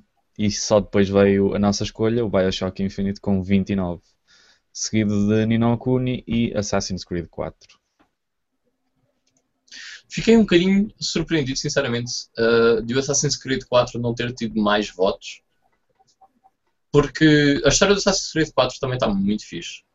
Pessoalmente, uh, em termos de história e de conteúdo de história, acho que o Assassin's Creed 4 consegue ser até melhor do que o Last of Us. Posso estar a dizer uma barbaridade para muitos, mas é, mas é a minha opinião.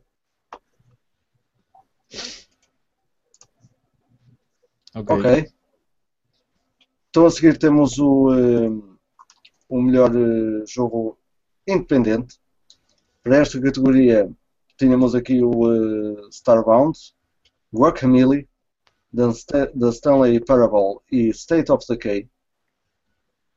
E aquele, entre estes quatro, o jogo que nós uh, achamos merecedor foi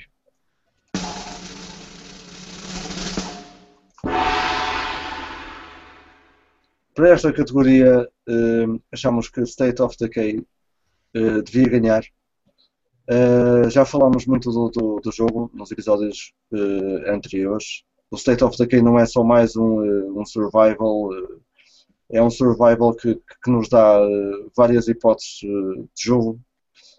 eu só joguei o demo também, o, o, Miguel é que está a jogar mais o jogo, mas segundo ele diz, cada saída à procura de munições ou de, ou de ou de, de mantimentos uh, é sempre um risco, mas é assim que se avança na, na, na história, à procura de sobreviventes.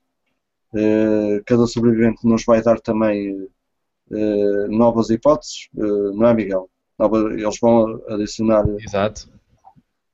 Temos adicionar a de, de alternar entre os sobreviventes também. Podemos escolher outra personagem, enquanto porque as personagens cansam-se também e podemos deixar uma em casa a descansar, pegamos noutra personagem diferente e depois todas elas têm uh, não é habilidades, sim, pode-se chamar habilidades diferentes, tipo há, há pessoas que, que, correm mais, há outros que têm mais força, ou, pronto, é, é, as características individuais, ao fundo é realista nesse, nesse, nesse aspecto. Sim, e foi por isso então que achamos que o State of Decay devia vencer uh, esta categoria. Uh, na, nas nossas uh, estatísticas, 35% dos votos, a maior cotação foi para Stanley Parable, seguido de um empate entre Guacamole e State of Decay com 22% e Starbound com 20%. foi engraçado ver aqui um, um empate nesta categoria. mas pronto, o State of Decay foi mesmo aquele jogo que, em geral, uh, surpreendeu mais. Nós achamos que merecia. É verdade, e a seguir podemos ir já para a próxima categoria que é uh, melhor jogo de plataformas. De referir que foi um excelente ano para jogos de plataformas. Acho que houve assim uma espécie de revival yeah. bem-vindo bem de, de, deste género. E tanto os quatro nomeados que nós temos aqui, como outros que ficaram até de fora, uh, eram excelentes escolhas. E nós temos aqui o Puppeteer, que foi uma estreia, uh, o Rayman Legends, o Super Mario 3D World e o Tearaway, mais uma estreia. E o que ganhou esta categoria na nossa escolha foi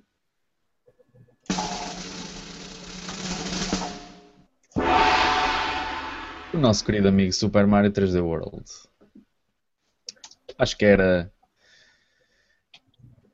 Para, apesar de termos aqui, como eu já disse, boas, muito boas escolhas, uh, este Super Mario uh, tomou de assalto completamente o, o, o mundo do, do, dos jogos uh, de plataformas. No, foi outro que também saiu muito perto do fim do ano. Uh, mas uh, quem o joga ou quem o jogou sabe que isto é um vício absoluto, não é, Ivan? Tu podes colaborar yeah. isso. É uma cena impressionante. É que a Nintendo não consegue fazer um jogo mal do Super Mario. cena mesmo inacreditável. Todos os jogos do Super Mario são fantásticos e este não é exceção nenhuma. O jogo é, é incrível, é muito, muito, muito bom. Qualquer pessoa que tenha uma Wii U é tem que ter isto, porque o jogo é muito bom. Pessoalmente, hum, isto é muito pessoalmente, obviamente. eu gosto mais do Super Mario 3D World do que gostei do Super Mario Galaxy, embora o Super Mario Galaxy eh, tenha sido um bocadinho. eh, é um bocadinho diferente, não é? Por causa da cena das galáxias e de andarmos de galáxia para outra e podermos andar pelo planeta todo e um planetas pequeninos, era muito interessante. Acho que o Super Mario 3D World, para mim, ainda é mais impressionante. Há sempre tanta coisa a acontecer no Super Mario 3D World, todos os níveis são diferentes, eh, há sempre montes de, de formas eh, ou montes de coisas para fazer nos níveis. Epá, é super, super espetacular. E tem uma coisa que a Nintendo faz melhor do que todas as outras empresas, que é eu não sei como os jogos deles são sempre muito mais coloridos do que os das outras pessoas. É uma coisa impressionante. A Nintendo é, é mesmo uma, uma empresa incrível e é exatamente por causa deste tipo de jogos que a Nintendo é a Nintendo que nós conhecemos hoje, é por causa de jogos como o Super Mario 3D World. É, é um jogo soberbo, sem dúvida alguma. Epá, é, é absolutamente essencial para quem tem uma Wii U. Se tiverem uma Wii U e ainda não tiverem isto, não merecem ter uma Wii U. Porque o jogo é mesmo muito, muito, muito bom. Está a gastar dinheiro, que agora é Natal. ok. E eh, em relação a, a- a estatísticas, para dar aí uma ajuda ao, ao Miguel. Uh, foi o Super Mario 3D World, também foi a escolha óbvia do pessoal, com 64%. Uh, seguido do Rayman Legends, que também é muito fixe, mas com- apenas com 30%. E depois o Puppeteer e o Tearaway tiveram uns míseros 3%, mas não refletem em nada a qualidade que os jogos têm, porque também são muito, Yeah. muito fixe. Realmente, eu, eu gostava, quero só dar um shout-out antes de acabarmos esta categoria, tanto para o Puppeteer como para o Tearaway. São jogos que passaram ao lado de toda a gente e que são muito bons. Uh, eu adorei o Puppeteer e, e o ambiente do Puppeteer, tudo no Puppeteer é, é muito bom. E o Tearaway é provavelmente o melhor exclusivo, um dos melhores exclusivos da Vita e é um jogo que aproveita todas as funcionalidades da consola. Uh, é muito bom. Uh, epá, ambos esses jogos são muito bons. Não conseguem, na nossa opinião, aqui do GameStop, estar ao nível ah, do Super Mario 3D World, ah, mas são excelentes e temos que dar um shout-out a eles porque são jogos muito bons, embora não tenham ganho, são, são mesmo muito bons. Nice. Ok, vamos então passar ao melhor ah, jogo de corridas, para o quais estavam nomeados também ah, quatro jogos: Forza Motorsport 5, exclusivo da Xbox One, Need for Speed Rivals, o F1 2013 e o Grid 2, que é já uma série, pelos vistos, da Codemasters, que a Codemasters faz montes de coisas de corrida. Aliás, acho que a Codemasters hoje em dia só faz eh, jogos de corrida.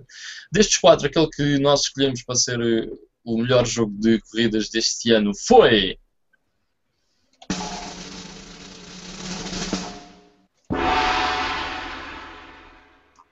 O Forza Motorsport 5. Ai!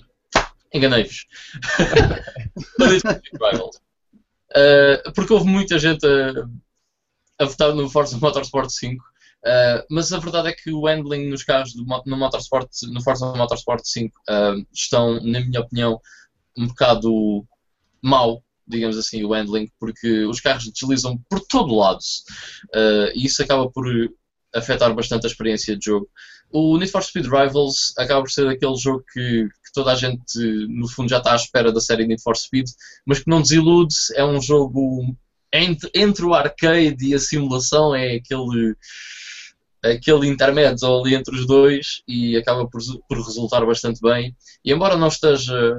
Não seja tão bom como os antigos, por exemplo, o Most Wanted, uh, acaba por ser um jogo bastante bom e devido a alguns problemas do Forza Motorsport 5 acabamos por escolher uh, o Need for Speed Rivals. Yeah. Realmente o Forza Motorsport teve 61% do, dos votos. Uh, quase toda a gente votou aqui. A seguir até aparece o Grid 2 com 18%. E uh, finalmente Need for Speed Rivals, com 15% dos votos, o F1 2013 teve 6% apenas. O F1 2013 é muito de nicho. Uh, é, é uma porcentagem pequena das pessoas que realmente jogam esses jogos, eh, assim tipo hardcore.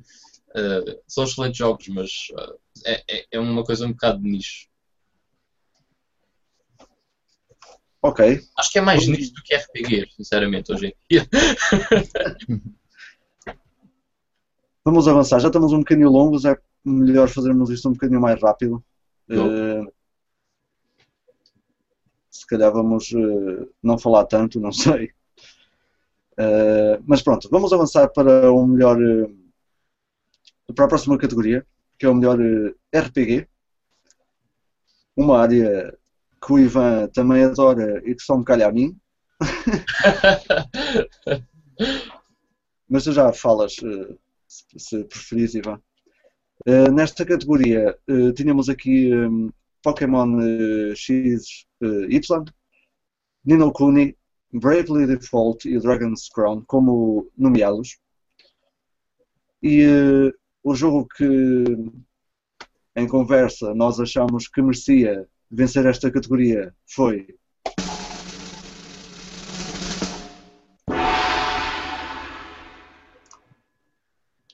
foi o Nino Kuni, Right of the White Wrath of the White Witch, uh, venceu a, a, categoria de melhor eh, RPG. Destes quatro, uh, talvez uh, Pokémon X ou Y também teve bastantes votos da vossa parte. mas era um Pokémon e tal como o Ivan estava a dizer em relação em relação aos jogos de corridas, Pokémon também nunca, nunca desilude, é uma série que tem bastantes adeptos. Uh, Nino Kuni foi, sem dúvida, uma cena nova uh, e uh, também, uh, também venceu na, na, nas vossas votações, já teve 48% dos votos. Pokémon XY teve 40%, Bravely Default e Dragon's Crown ficaram um bocado mais abaixo o Nino Kuni é excelente. Aquilo que eu estava a dizer há bocado da fusão entre a Square Enix e a Ghibli resultou lindamente. É um dos jogos mais bonitos que eu, que eu já alguma vez vi. As imagens dizem isso. Yeah, completamente. e okay, tem um aspecto então... Pokémon, por isso é que não ganhou o Pokémon. Porque o Nino Kuni é quase um Pokémon. Para quem jogou sabe o que é que eu estou a dizer. é um Pokékuni. Fuck you.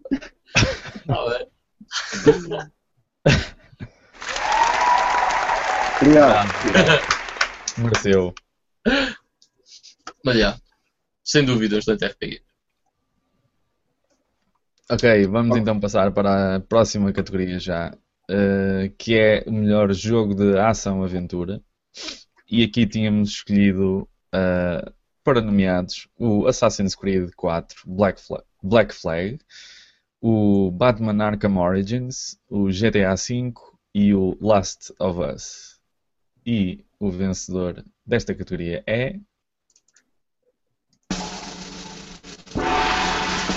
Ainda deste tempo ao tambor.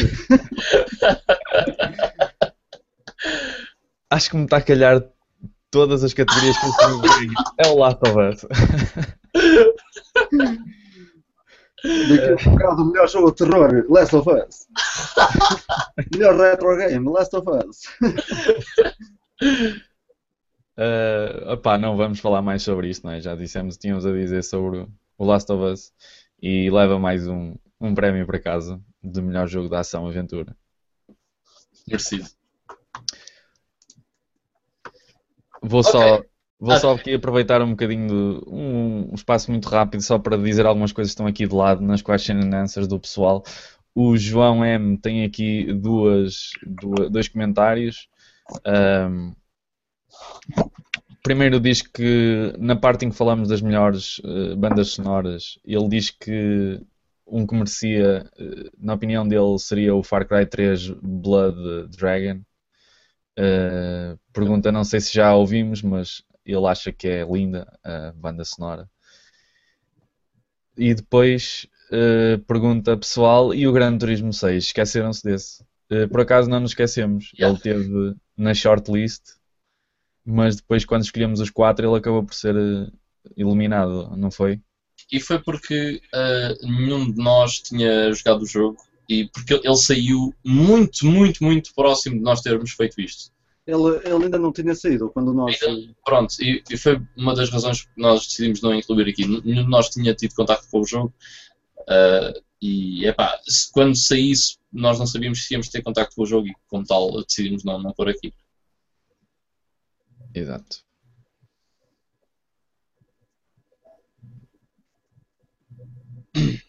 Mas. Mais uma vez, mais uma vez Diz? Mais uma vez, uh, por acaso vi que, que, que, o João chegou um bocadinho depois, nós começarmos, eu estive a explicar, João, no início que isto são parte de tudo de, de jogos que algum de nós jogou.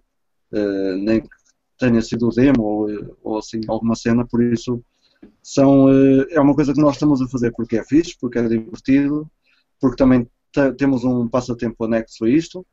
Uh, e, e, por isso mesmo não incluímos aqui alguns jogos que nenhum de nós jogou. Ok. Então posso avançar para, para o melhor jogo de estratégia? Exato. Ok. Então, melhor jogo de estratégia. Uh, não havia assim muitas escolhas possíveis, uh, mas nós escolhemos aquelas que eram mais sonantes, digamos assim, uh, que é o Company of Heroes 2, ou 2, que já tem um grande cult following, a série Company of, Heroes, muita gente que adorou o primeiro. O Rome 2 Total War, uma saga já que já vai com bastante tempo desde o primeiro Shogun uh, Total War, o Pikmin 3 e o StarCraft 2 Art of the Swarm de Blizzard. Uh, e neste melhor jogo de estratégia, aquele que nós escolhemos para ser o vencedor foi.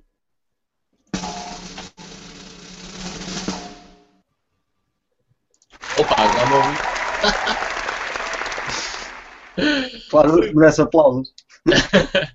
foi o Pikmin 3. E agora vou eu passar a batata ao Vitor.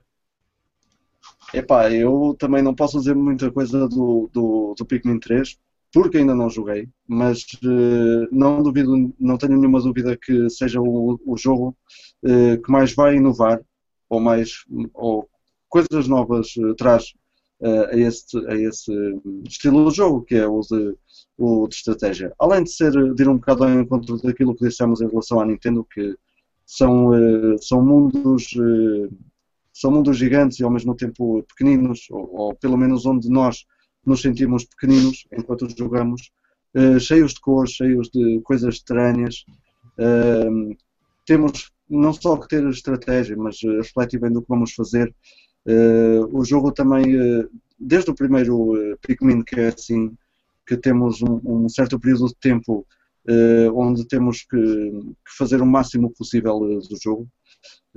Isso é, é, também algo novo nos jogos de, de, de, estratégia. Portanto, se nós temos uma fase onde temos 20 minutos ou entre 15, entre 15 a 20 minutos, é preciso agir com, com extrema velocidade. E é preciso estratégia para isso, obviamente, para não acabarmos a fazer coisas que não queremos ou fazer coisas até a mais que não valia a pena. Uh, acho a escolha do, do, do Pikmin uh, em relação aos outros que, que, também estão aí, acho a escolha do Pikmin 3 uh, bastante acertada. Já agora deixa-me só acrescentar isso. Ah, desculpa, desculpa. Não, não, não. Eu queria só acrescentar que Uh, o StarCraft 2 é, é, espetacular, por exemplo, e os outros dois também são excelentes jogos de estratégia, mas o Pikmin marca um, um pouco pela diferença e, e, é um jogo fantástico. Uh, e é mais um daqueles jogos que, para quem tem Wii U, é necessário ter o Pikmin 3. Senão, não merecias ter uma Wii U. o pessoal que nunca jogou Pikmin pode pensar eh, no Pikmin como um Lemmings uh, em 3D em que nós os, os mandamos fazer coisas. Uh, acho que é uma maneira de, de, de, ver, de ver o mundo de Pikmin para quem não conhece. é totalmente diferente disto, mas é, é uma ajuda. Não tem nada a ver, mas é isso. Não tem nada a ver, mas é, mas é isso. E é fixe.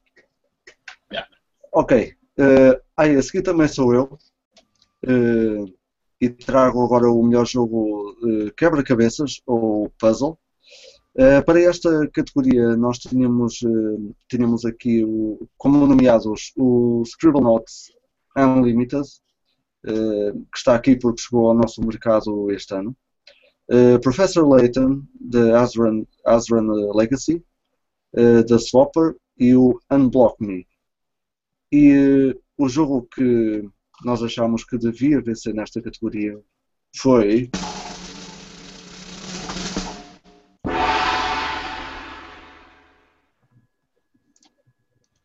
Ok. Professor Layton uh, vence na categoria de melhor jogo quebra-cabeças, puzzle. Uh, e porque acho que é óbvio, uh, a maior parte do pessoal também achou isso. 54% das pessoas votaram no Professor Layton, da Azran uh, Legacy.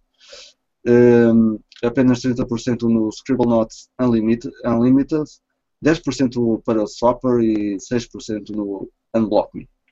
Uh, Professor Layton também pode, podemos falar um bocado do Professor Layton como, uh, como sendo uh, um jogo que é igual aos anteriores, mas que traz uma história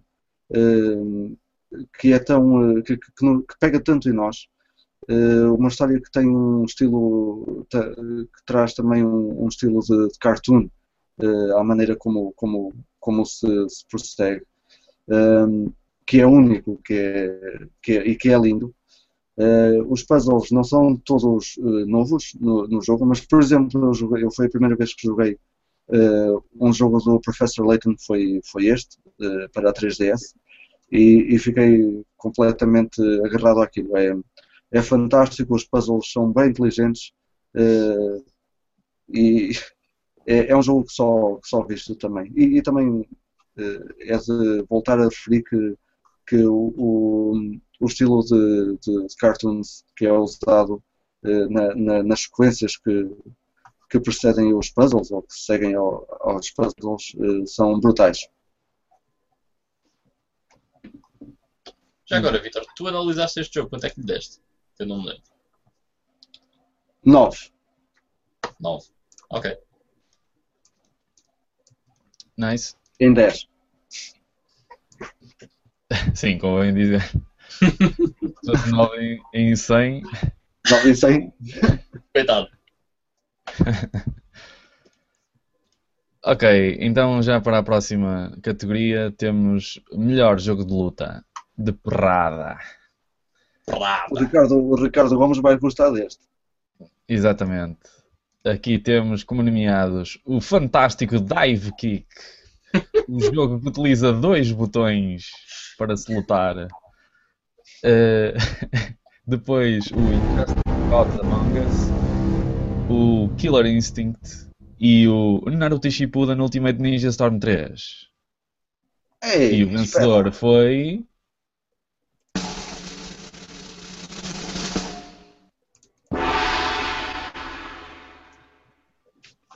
Injustice Gomes Among Us. Gomes Among Us. Gomes Among Us.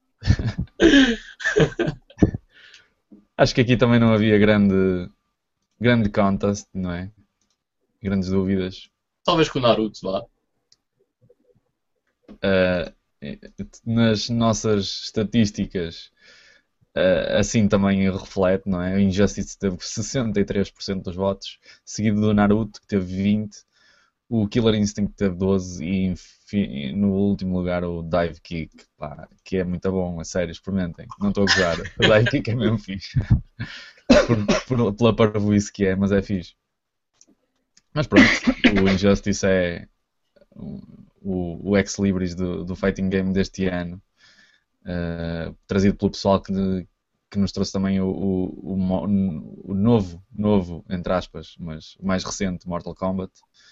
Portanto, não há grandes, não há grandes dúvidas aqui. O Injustice. E é por isso, é por isso que ganhou logo tantos fãs. Exatamente. E depois tem um, aproveitam um universo de personagens já muito já muito conhecido e que, que o pessoal gosta de- das BDs, por isso acho que é, foi o casamento perfeito. Isto devia ser o sonho, o sonho para muita gente. O quê? Pôr, pôr os super-heróis à luta uns contra os outros devia ser o sonho de muita gente. O sonho ainda está por concretizar, que é pôr estes contra os da Marvel. Hum.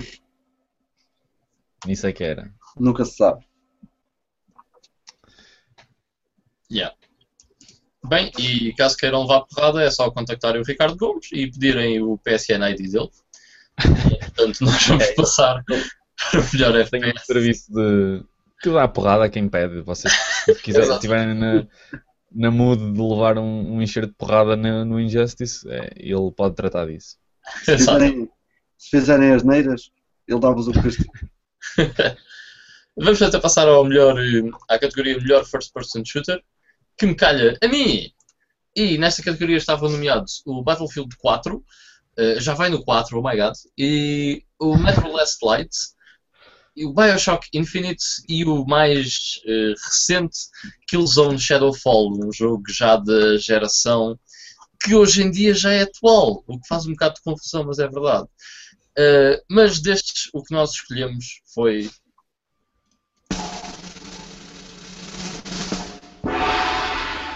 mais uma vez, o Bioshock Infinite. E como já me calhou a mim há bocado falar do Bioshock Infinite, acho que não há mais nada a dizer. Porque já falei, já falei sobre ele. Uh, já agora queria dizer só que tanto o Battlefield 4, uh, quer gostem, quer odeiam, eh, odeiem, é muito bom. Killzone, infelizmente, não é uh, nada de especial, embora seja graficamente impressionante. O maior contest seria entre este e o Metro Last Light. No nosso ver, e no total, na totalidade do jogo, não só em, em, termos de mecânicas de shooting, onde nós achávamos que o Last Light poderia ganhar uh, ao Bioshock Infinite, mas no total achamos que o Bioshock Infinite é uma experiência muito melhor do que o Metro Last Light e por isso é que foi ele o escolhido. Exatamente. Ok. Very nice. Posso já avançar com a próxima categoria então? Vocês já vos calham as categorias em que, em que já falaram, a mim calham categorias que eu uh, não deveria ser eu a falar muito do, dos jogos, porque nem, nem sequer os conheço muito bem. Uh, mas eu já passo para alguns de, para alguns de vocês, porque tem que ser. Próxima categoria, categoria então é o melhor jogo de, de terror ou survival. Nesta categoria nós uh, pusemos aqui o State, o State of Decay, o Dead Island Riptide, Outlast e o um, Amnesia, uh, Machine for Pigs. E aquele jogo que nós em conversações top secret uh, on the files achamos que deveria vencer foi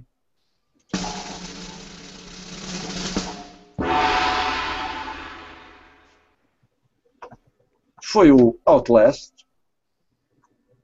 que eu vou ter mesmo que passar a algum de vocês uh, que tenha experimentado. É o Ivan. O Ivan Ok. é que é o mestre do, do, do terror. É assim, passa-se num asilo uh, e acho que já disse tudo. Não é preciso. Podemos passar à frente.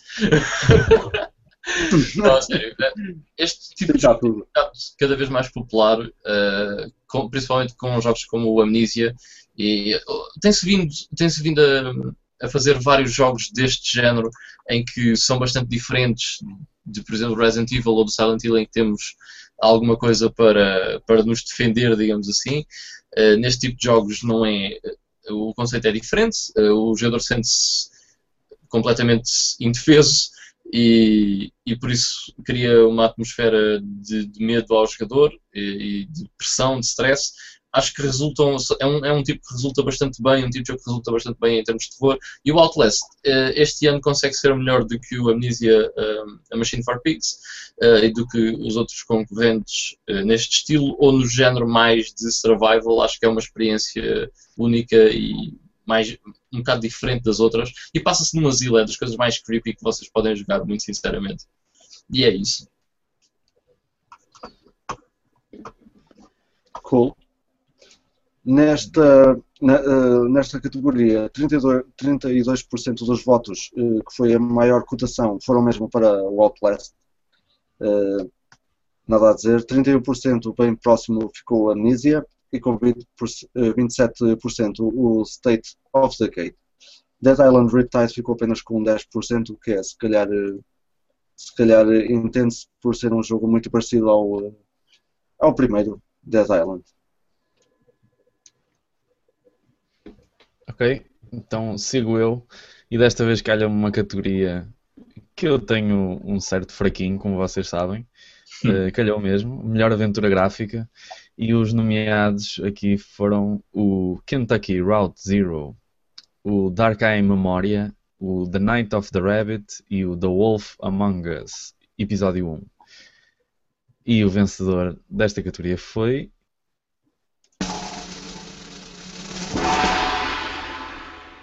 o Wolf Among Us.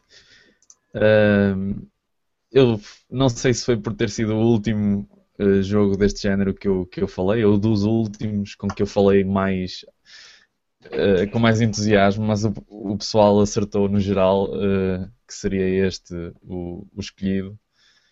É realmente uma experiência espetacular que foge um bocado do tradicional point, point and click das outras que também são muito boas. Recomendo já agora qualquer um dos outros nomeados. Um, mas este vai um bocado na onda do, do Walking Dead, uh, quanto mais não seja por ser da mesma, da mesma, uh, do mesmo estúdio, não é? Mas tem uma história brutal. Uh, o gameplay é muito fixe, tem partes de ação, tem partes de, de procura de objetos, tem partes de história, simplesmente. E este é apenas o primeiro episódio, o primeiro de, de cinco, um bocado na base do, do, do Walking Dead também. E aconselho a toda a gente a acompanhar isto bem perto, enquanto saem os próximos episódios. De certeza que vão ouvir mais sobre isto num futuro próximo. Eu acho que a Telltale vai arrebatar esses prémios nos próximos anos. Já tem aqui o lugar cativo. Yeah. Ok. Vamos então avançar, certo? Exato. Yeah. E vamos ao uh, melhor remake HD, que foi uma escolha da equipa uh, da revista Push Start, que nos tem apoiado de imenso, e que nesta categoria estavam nomeados quatro jogos todos eles muito bons. O Castle of Illusion, uh, starring Mickey Mouse em HD, o DuckTales Remastered, o The Legend of Zelda Wind Waker HD e o Kingdom Hearts HD 1.5 Remix. Todos eles excelentes jogos, todos eles excelentes remakes. Ou seja, são só excelentes jogos, como os remakes também são bastante bons. Uh, o que provavelmente não é muito normal de acontecer. Mas nesta categoria, aquele que a revista Push Start escolheu para o melhor HD remake foi.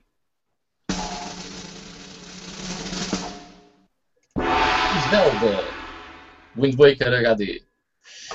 Penso que não, que não seja uma surpresa para, para os nossos ouvintes. Aliás, acho que em termos de estatística foram, foi o que eles mais escolheram, mas isso peço-vos a vocês que elucidem, me elucidem sobre isso. Foi mesmo. Foi, não foi? 54%. Ok. E, epá, é, é um, um jogo excelente, sinceramente é o meu Zelda favorito e, portanto, está ainda melhor. E se o meu Zelda favorito está ainda melhor, uh, isso quer dizer muito, porque Zelda é fantástico.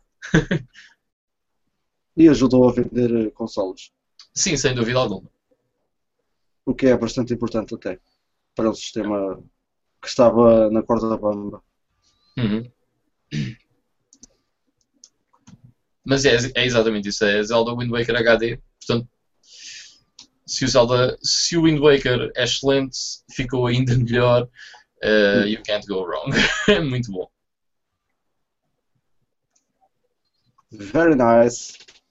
Ok, então vamos uh, continuar. Uh, desta vez vamos, para, vamos passar a uma secção que, que, nos, que nos pertence e que nos diz mais. Eram uh, escolhas pessoais. e vamos começar pelo, pelo meu melhor retro game jogado este ano. Eu meti aqui quatro de, para, para, as, para, esta categoria meti aqui quatro jogos uh, que eu considerei que foram importantes foram importantes quando eu joguei e foram então o, o Yoshi Story, Panzer Dragoon 2, o Crash Bandicoot e o Castlevania New Generation.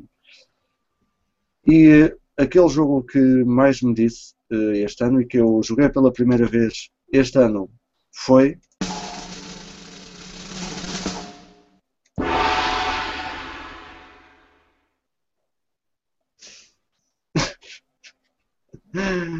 Este bicho louco aqui, o Crash Bandicoot, uh, sem dúvida, de todos os, de todos os uh, retro games que eu, um, que eu uh, descobri ou joguei pela primeira vez uh, este ano, o Crash Bandicoot foi aquele que me prendeu mais.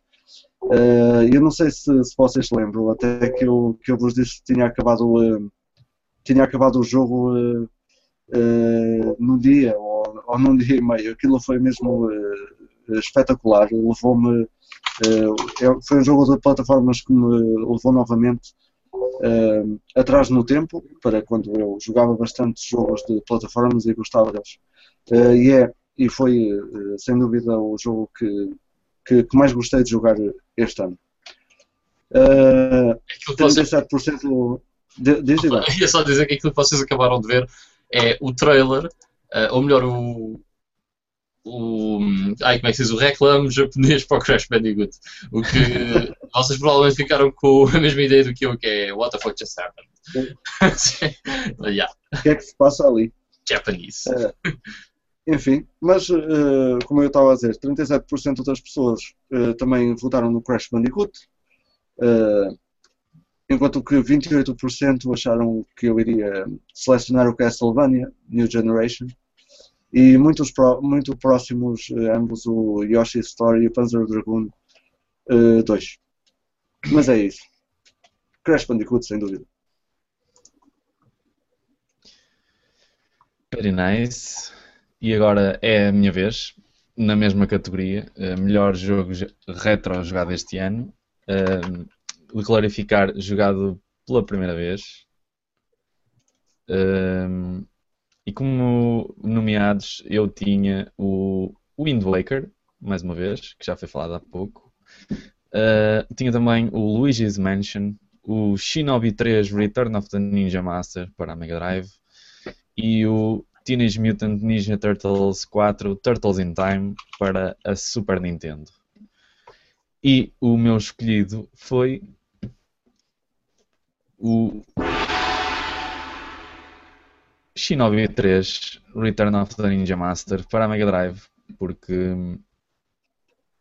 o pessoal estava com ideias que eu ia escolher uh, outro jogo. Pensaram todos, ou a grande maioria, que eu ia escolher o Zelda Wind Waker. 57% escolheu o Zelda Wind Waker. Uh, e realmente poderia muito bem ter sido, porque uh, também foi a primeira vez que eu joguei esse jogo e fiquei a adorar. Fiquei a achar também que é um dos meus Zeldas favoritos. Não sei bem qual é que será o meu favorito, porque ainda me faltam jogar bastantes mas sem dúvida, se não for o primeiro, o segundo será. Uh, também é um grande jogo. Uh, mas logo a seguir, com 18%, está o Shinobi 3, que foi realmente a minha escolha, que eu também joguei pela primeira vez uh, este ano, que eu tive finalmente, e que epá, é das, das melhores experiências de, deste género, eh, tanto na consola como da geração. acho que é das melhores coisinhas mesmo. Ok, uh, isto calhou bem porque cada um está a apresentar o seu pick que não foi programado, mas até calhou bem, calhou tudo seguidinho. Calhou certo. Calhou certo. Uh, então eu vou apresentar então, uh, na minha categoria o melhor retro game jogado por, por mim, pelo Ivan. E nesta eu escolhi quatro jogos que este ano me disseram bastante, que foi o Silent Hill, o Odin Sphere, o Secret of Mana e o Super Metroid. Adorei todos eles, mas há um que se destaca e esse destaque vai para.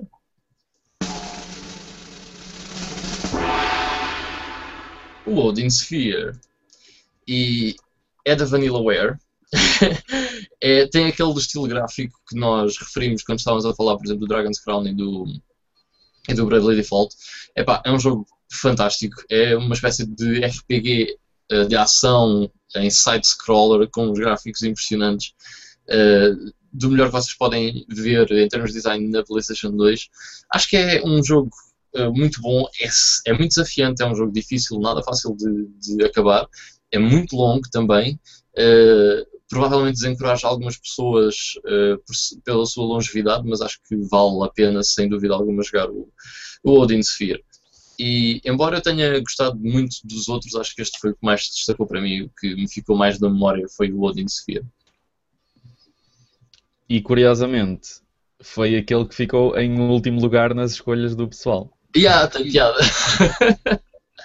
em primeiro estava o Silent Hill, que eu adorei. 33%. Depois o Secret of Mana, com 26%. O Super Metroid, com 25%. E só depois o Odin Sphere. Exatamente. Uh, eu adorei todos eles e eu gostei muito do Silent Hill, provavelmente seria a minha segunda opção, mas o Odin Sphere realmente uh, foi a minha primeira, sem dúvida alguma. Ok, vamos passar então à próxima ao, à próxima categoria que continua a dizer-nos uh, a ser bastante, bastante pessoal, é o Pico of All the Weeks uh, e nesta categoria cada um de nós juntou aqui quatro jogos porque nós nos episódios do GameStorm fazemos sempre um Pick of the Week, uma escolha nossa, um jogo que recomendamos. E uh, as minhas quatro escolhas, aqueles quatro jogos que mais me disseram para esta categoria eu pus aqui o Eternal Sonata, o GTA V, o Harvest Moon, A New Beginning e o Worms Armageddon. Ninguém, ou quase ninguém acertou. Foi a categoria que menos pessoas acertaram. Yeah. Uma, uma fasquia, pá. Uma, não, não, não, não é fasquia que se diz. Uh, agora também não sei. Pronto. Como o Miguel. Fatia. Está bem. Mas a minha pick of all the weeks é. É o Worms Armageddon. É... Eu até compreendo, com, com, tanto, com, com os jogos tão altamente que eu tinha ali, uh, que, que, ninguém uh, arriscasse neste, mas uh, como eu, eu, eu no, no, episódio em que dei a minha pick of the week ao Worms Armageddon, eu uh, que, uh, que jogo Worms Armageddon há mais de há mais, ou sim, há mais, há, há, mais de 10 anos, seguramente, desde que ele apareceu para, para computador. O Worms Armageddon continua a ter continua a ter muita, muito jogador a jogar online, continua bastante ativo, os servidores estão, estão ativos há, há montes de anos e continua a ser fixe e, e bastante divertido. Uh, mas apenas 3% das pessoas uh, arriscaram no Worms Armageddon, enquanto que 72% uh, meteram o GTA V. eu adorei o GTA V, o GTA V é um grande jogo, mas há coisas que não, que não conseguem bater a, a nostalgia, que é o que Worms Armageddon me trazem muito. e pronto, foi a minha pick of all the weeks matar minhocas. fiz, foi fixe. Foi pena o pessoal só ter acertado, só três pessoas a terem acertado, mas. Três? Eu pensei que tinha sido duas. três pessoas acertaram. Uma, uma última participação que, que conseguiu acertar. Ah, ok. Uh... Enquanto que 67 pessoas uh, meteram uh, GTA V. Enganaste bem, foi rasteira essa. Pá. É, era uma armadilha. ok, então e para o meu pick of all the weeks, uh, de todos os pick of the weeks que nós fizemos, eu reuni quatro que me disseram mais alguma coisa uh, em relação aos outros todos.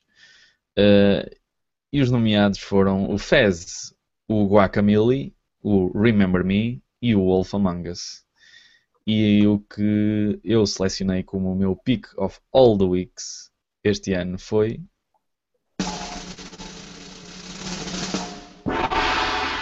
O Fez. Acho que não é uma surpresa, porque eu não me calei com este jogo. e fui super chato, Mas mesmo assim o pessoal achou, na sua maioria, que eu iria escolher o Wolf Among Us. Lá está, se calhar, um bocadinho pela proximidade com que eu falei dele. Foi de, dos últimos jogos com que eu falei assim com mais com mais algum entusiasmo. E então 41% dos votos caíram no, no Wolf Among Us, mas 33% foram para o Fez, seguidos do Guacamole e Remember Me. Um, cá está, uh, faço também mais uma pequena menção. Uh, há bocado falei no tal uh, Underdog, que é o, o, Remember Me. Ele, como podem ver, ele está aqui nas minhas Pick of All the Weeks. Em 30 episódios que fizemos, uh, de 30 escolhas que fizemos, ou perto disso, o Remember Me está no meu top 4 de escolhas, por isso acho que diz um bocadinho do, da qualidade. Depois o Fez, pronto, acho que era um bocado uh, previsível, mas uh, é por uma, uma razão válida que é que é que assim é previsível. Uh, foi mesmo a coisa que eu joguei este ano que mais me surpreendeu e que, que, se calhar me puxou mais e que me deixou mesmo estupefacto em algumas, em algumas alturas mesmo. Foi, foi das melhores coisinhas. E pronto, é isso. Foi o Fez. Ok. Uh, já disseste estatísticas, Miguel? Ah, já, já. Sim. Ok. Uh, já agora, queria só acrescentar ao teu que, embora o Filo Fish seja uma fez, realmente o fez é. ok. Uh, então, passando ao meu pick, uh, os quatro jogos que eu escolhi para, para estarem neste meu pick of all the weeks, dos 30 episódios, foi o espetacular Dragon Ball Attack of the Science, uh, que é um excelente RPG, o Sleeping Dogs, o Civilization 5 e o Folklore da PS3. E aquele que eu escolhi para ser o meu Pick of All the Weeks foi.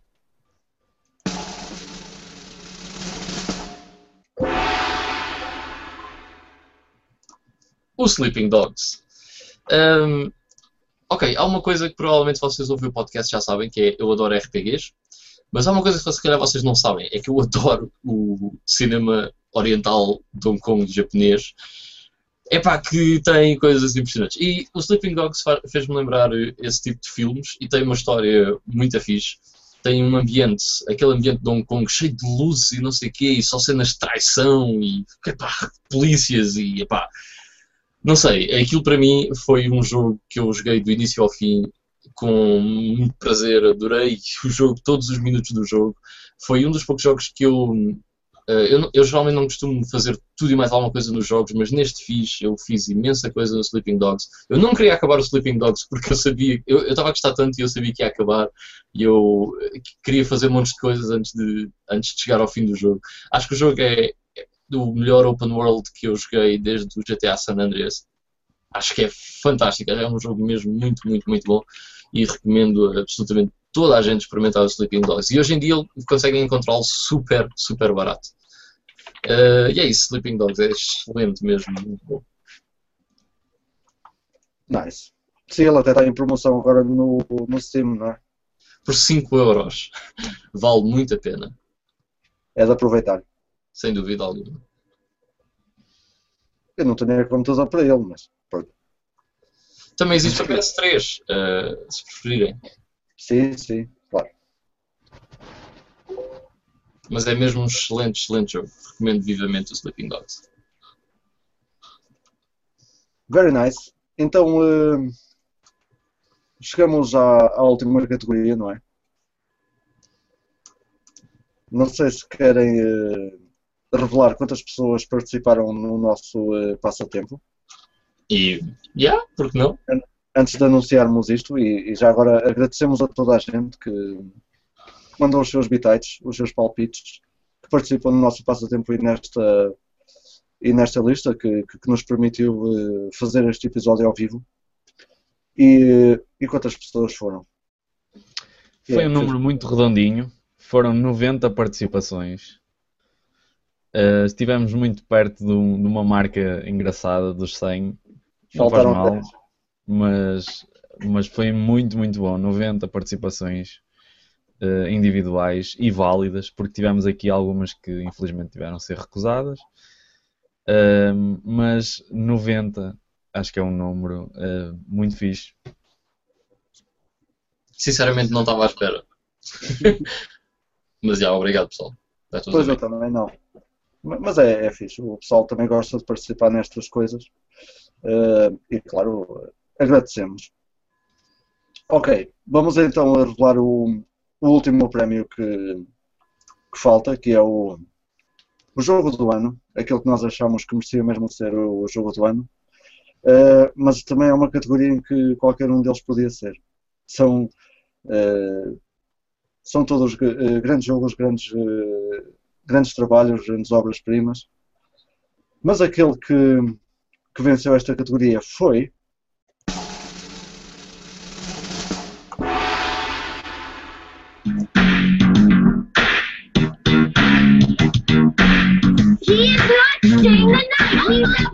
Well, I've been in this game for a lot of years, and I got out alive. If you want my advice, give a shit up. GTA V venceu então eh, esta categoria. Eh, há muita coisa anexa ao facto do, do, do, GTA V ter ganho esta categoria. Não, é um grande jogo, é uma grande obra arquitetónica. Eh, além disso, a Rockstar fez também um, um dos maiores investimentos de marketing para um jogo e por isso é que atingiu o jogo atingiu uma, umas, umas proporções uh, e uns recordes que, que, que, não eram esperados, ou que se calhar até eram esperados, mas que muita gente ainda, ainda duvidou. E foi, foi, sem dúvida, aquele jogo que, que mais mexeu o mercado, mais mexeu com os jogadores, uh, ajudou sem dúvida também a vender consolas, já que o jogo não, não está sequer disponível para, para computador. Ainda. E foi aquele jogo que nós achámos uh, que devia, uh, por essas razões todas, vencer uh, também o nosso jogo do ano. Exatamente. Acho que não. Foi uma daquelas coisas que não havia assim grande surpresa. Uh, seria qual é que iria ganhar? Uh, por acaso, as estatísticas dizem uma história diferente até, porque o, a diferença entre o primeiro e o segundo classificado, que foi o Last of Us mais uma, mais uma vez, uh, não foi assim muito. Uh, o GTA V ganhou com 38 sobre os 31 do, do Last of Us. Não foi uma diferença abismal. Uh, e sinceramente estavam ambos em boa posição de, de ganhar, assim como os outros nomeados, acho que foram uh, merecedores do, do, título, mas realmente, pelo que tu disseste, uh, a Vitor acho que, é, acho que é mesmo isso. Acho que foi assim um jogo que tomou de assalto um bocado. O pessoal já estava com grande hype, mas uh, o melhor foi mesmo ele ter correspondido a esse hype, acho eu. E... Sim, sim, sem dúvida. E, e adicionou coisas ao, ao mundo de, de Grand Theft Auto que nós já conhecemos, uh, adicionou coisas novas que, que, que fizeram uh, dar ali uma volta uh, ao, novo, ao novo GTA e o facto de termos mais do que uma personagem, de podermos alternar, tem um modo online também que é muito sólido, que teve um início que não foi nada sólido, mas que agora está, está, está muito sólido e onde, onde está também muita gente. mas GTA V fez de facto tremer o mercado e, e, eh, e foi aquele jogo que, que sem dúvida mais merecia. Exato. Mas e... qualquer um deles foi qualquer um, um deles era uma boa escolha. Foi um ano com excelentes jogos, sem dúvida alguma. Mas também devo dizer que, que o GTA V destaca-se eh, no meio dos outros. sim. Eu, o que, que criaram ao jogo foi absurdo. Sim, sim, sem dúvida. Uh, eu queria só dizer que, por exemplo, quando eu, quando eu vi o GTA V, os trailers do GTA V, os primeiros que saíram, eu pensei, não, isto é para PC, claramente. A PS3 e a Xbox 360 não conseguem fazer isto.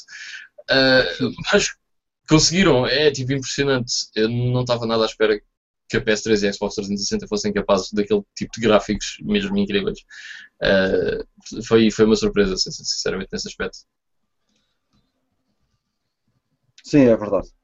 foi, foi eh, é, é como eu disse, o GTA V traz muita coisa boa agarrada, agarrada ao título, não é só mais um GTA, eh, mas traz, te- tem, tem muitas mais coisas. E, e é um jogo eh, em relação ao 4, eh, o 4 foi muito criticado por não, não ser eh, divertido, e o 5 eh, traz, traz atividades a mais até, traz, é, é brutal a quantidade de coisas que podemos fazer no mundo do GTA V. O GTA V é aquilo que o GTA 4 devia ter sido, sinceramente, na minha opinião. Sim, sim.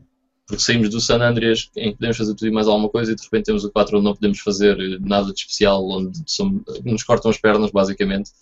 eh, onde já nos afogamos outra vez e de repente aparece o GTA V, que é exatamente aquilo que o GTA 4 devia ter sido. Sem dúvida, foi um grande avanço. Ok, então os nossos, eh, os nossos prémios estão todos entregues, estão, eh, digamos assim. Agora, nós tínhamos era um passatempo a decorrer eh, junto com isto. eh, nós já tínhamos dito que quem acertasse mais respostas teria direito a 11 jogos que nós tínhamos posto aqui. O problema agora é que o máximo de respostas certas que tivemos foi eh, 16 Eh, e há várias pessoas com eh, 16 respostas certas. Tivemos um eh, massive eh, impact, empate, empate, até, até, até digo empate. Eh, e se calhar vamos ter que fazer aqui um sorteiozinho, não é? Sim, Yeah. eu, eu reuni aqui o, o- os, os nomes do pessoal que, que acertou, que acertaram nas tais 16 eh, respostas corretas. Eh, se calhar posso dizer o, nome deles, não é? Eh, fica, fica aí para, para o pessoal ter em conta eh, quem deu mais respostas, quem acertou nas tais 16 respostas. Foi o André Monteiro, o Vitor Viana, o a Inês Calhias, depois o João Moreira, eh, de seguida o Hugo Silva, O nosso amigo Hugo Silva. exatamente, o Marcos Rodrigues e finalmente o João Canelo. E agora, para, para isto ser o mais justo possível, vamos fazer então o tal sorteiozinho. Tem aqui já o, o nosso amigo random.org pronto para isso. Já meteste números neles, eh, Miguel? Já tem aqui isto numerado. Fazer o tal sorteio. Generate. E o resultado é o número 7 que corresponde ao João Canelo. Nice. Porreiro, pá. Parabéns. Porreiro. O João Canelo venceu então eh, 11 jogos que a malta aqui do, do GameStone tinha dispersos entre Master System, Mega Drive, Game Boy Advance e Steam.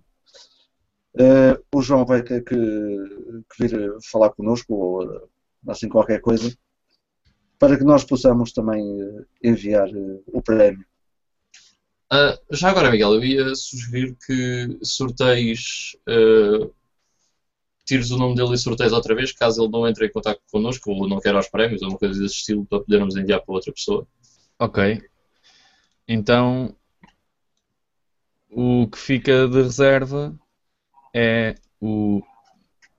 Espera lá, aqui está a fazer. É o número 1, que é o André Monteiro. Ah, ok.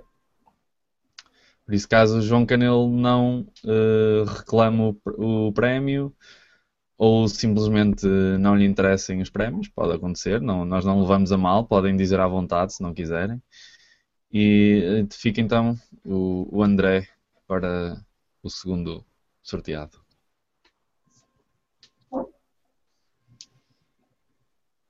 Very nice. Ok, Nice indeed. foram. Hã? Very nice indeed. Os prémios começaram eh, forte então com eh, a nossa melhor categoria, aquela que vocês mais gostaram. e que entretanto eh, já chegou ao fim. Não sei se querem dizer mais alguma coisa, pessoal. Uh, podemos fazer tipo um apanhado para o pessoal que se calhar não viu tudo. Só assim muito rápido dizer todos os, os vencedores. Ok. Então temos no primeiro, na primeira categoria, a mais prestigiante, diga-se passagem, Best Boobs. Ganhou a Sorceress.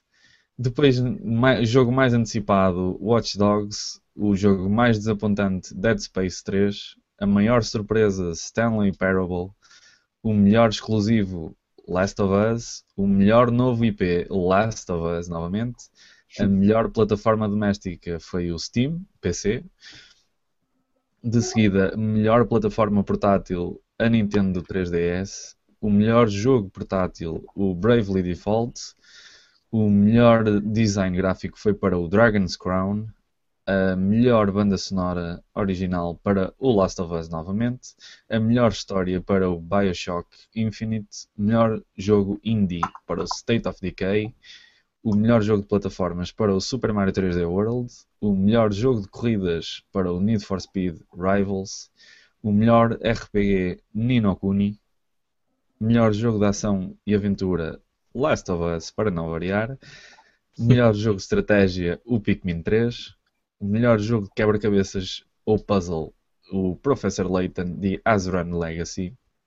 O melhor fighting game, Injustice Gomos Among Us.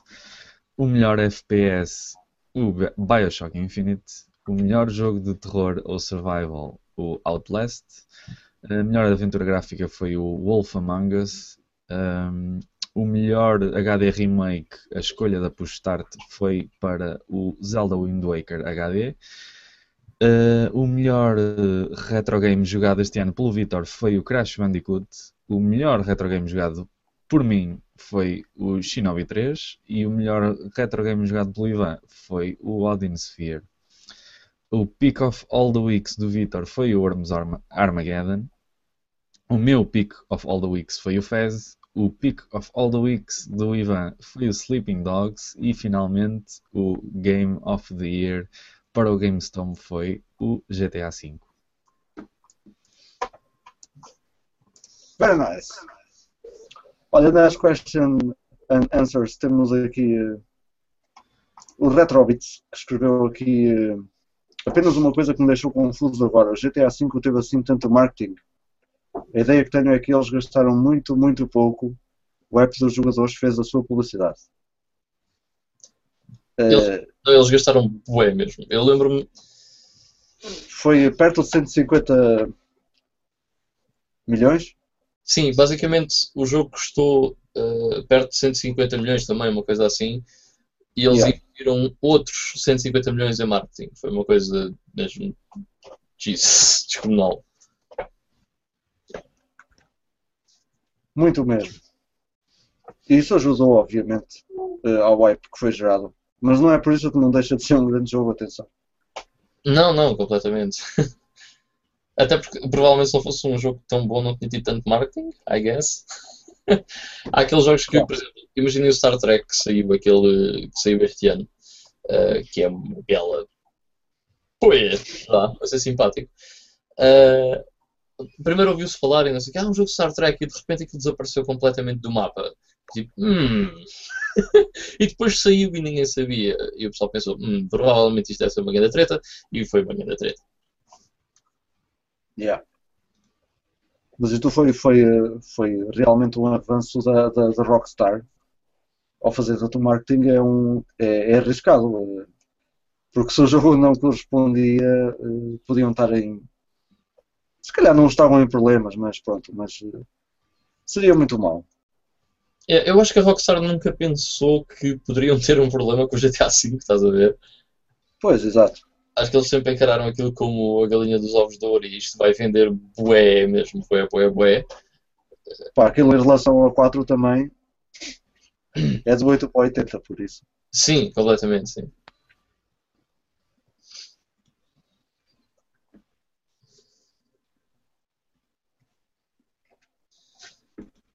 E Bem. pronto, chegamos ao fim do nosso, do nosso Game of the Year Awards. Sim, Yes, resta-nos resta-nos agradecer às 90 participações. Pessoal, foi mesmo fixe terem aderido eh, em massa ao nosso passatempo.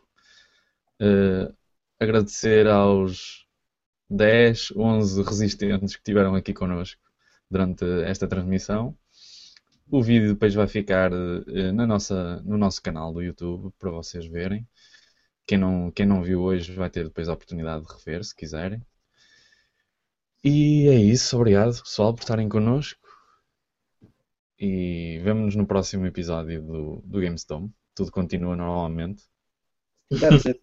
No 32. Então vá pessoal, um mega abraço. Tchau, fiquem bem. bem, pessoal. Até a próxima. Até 32.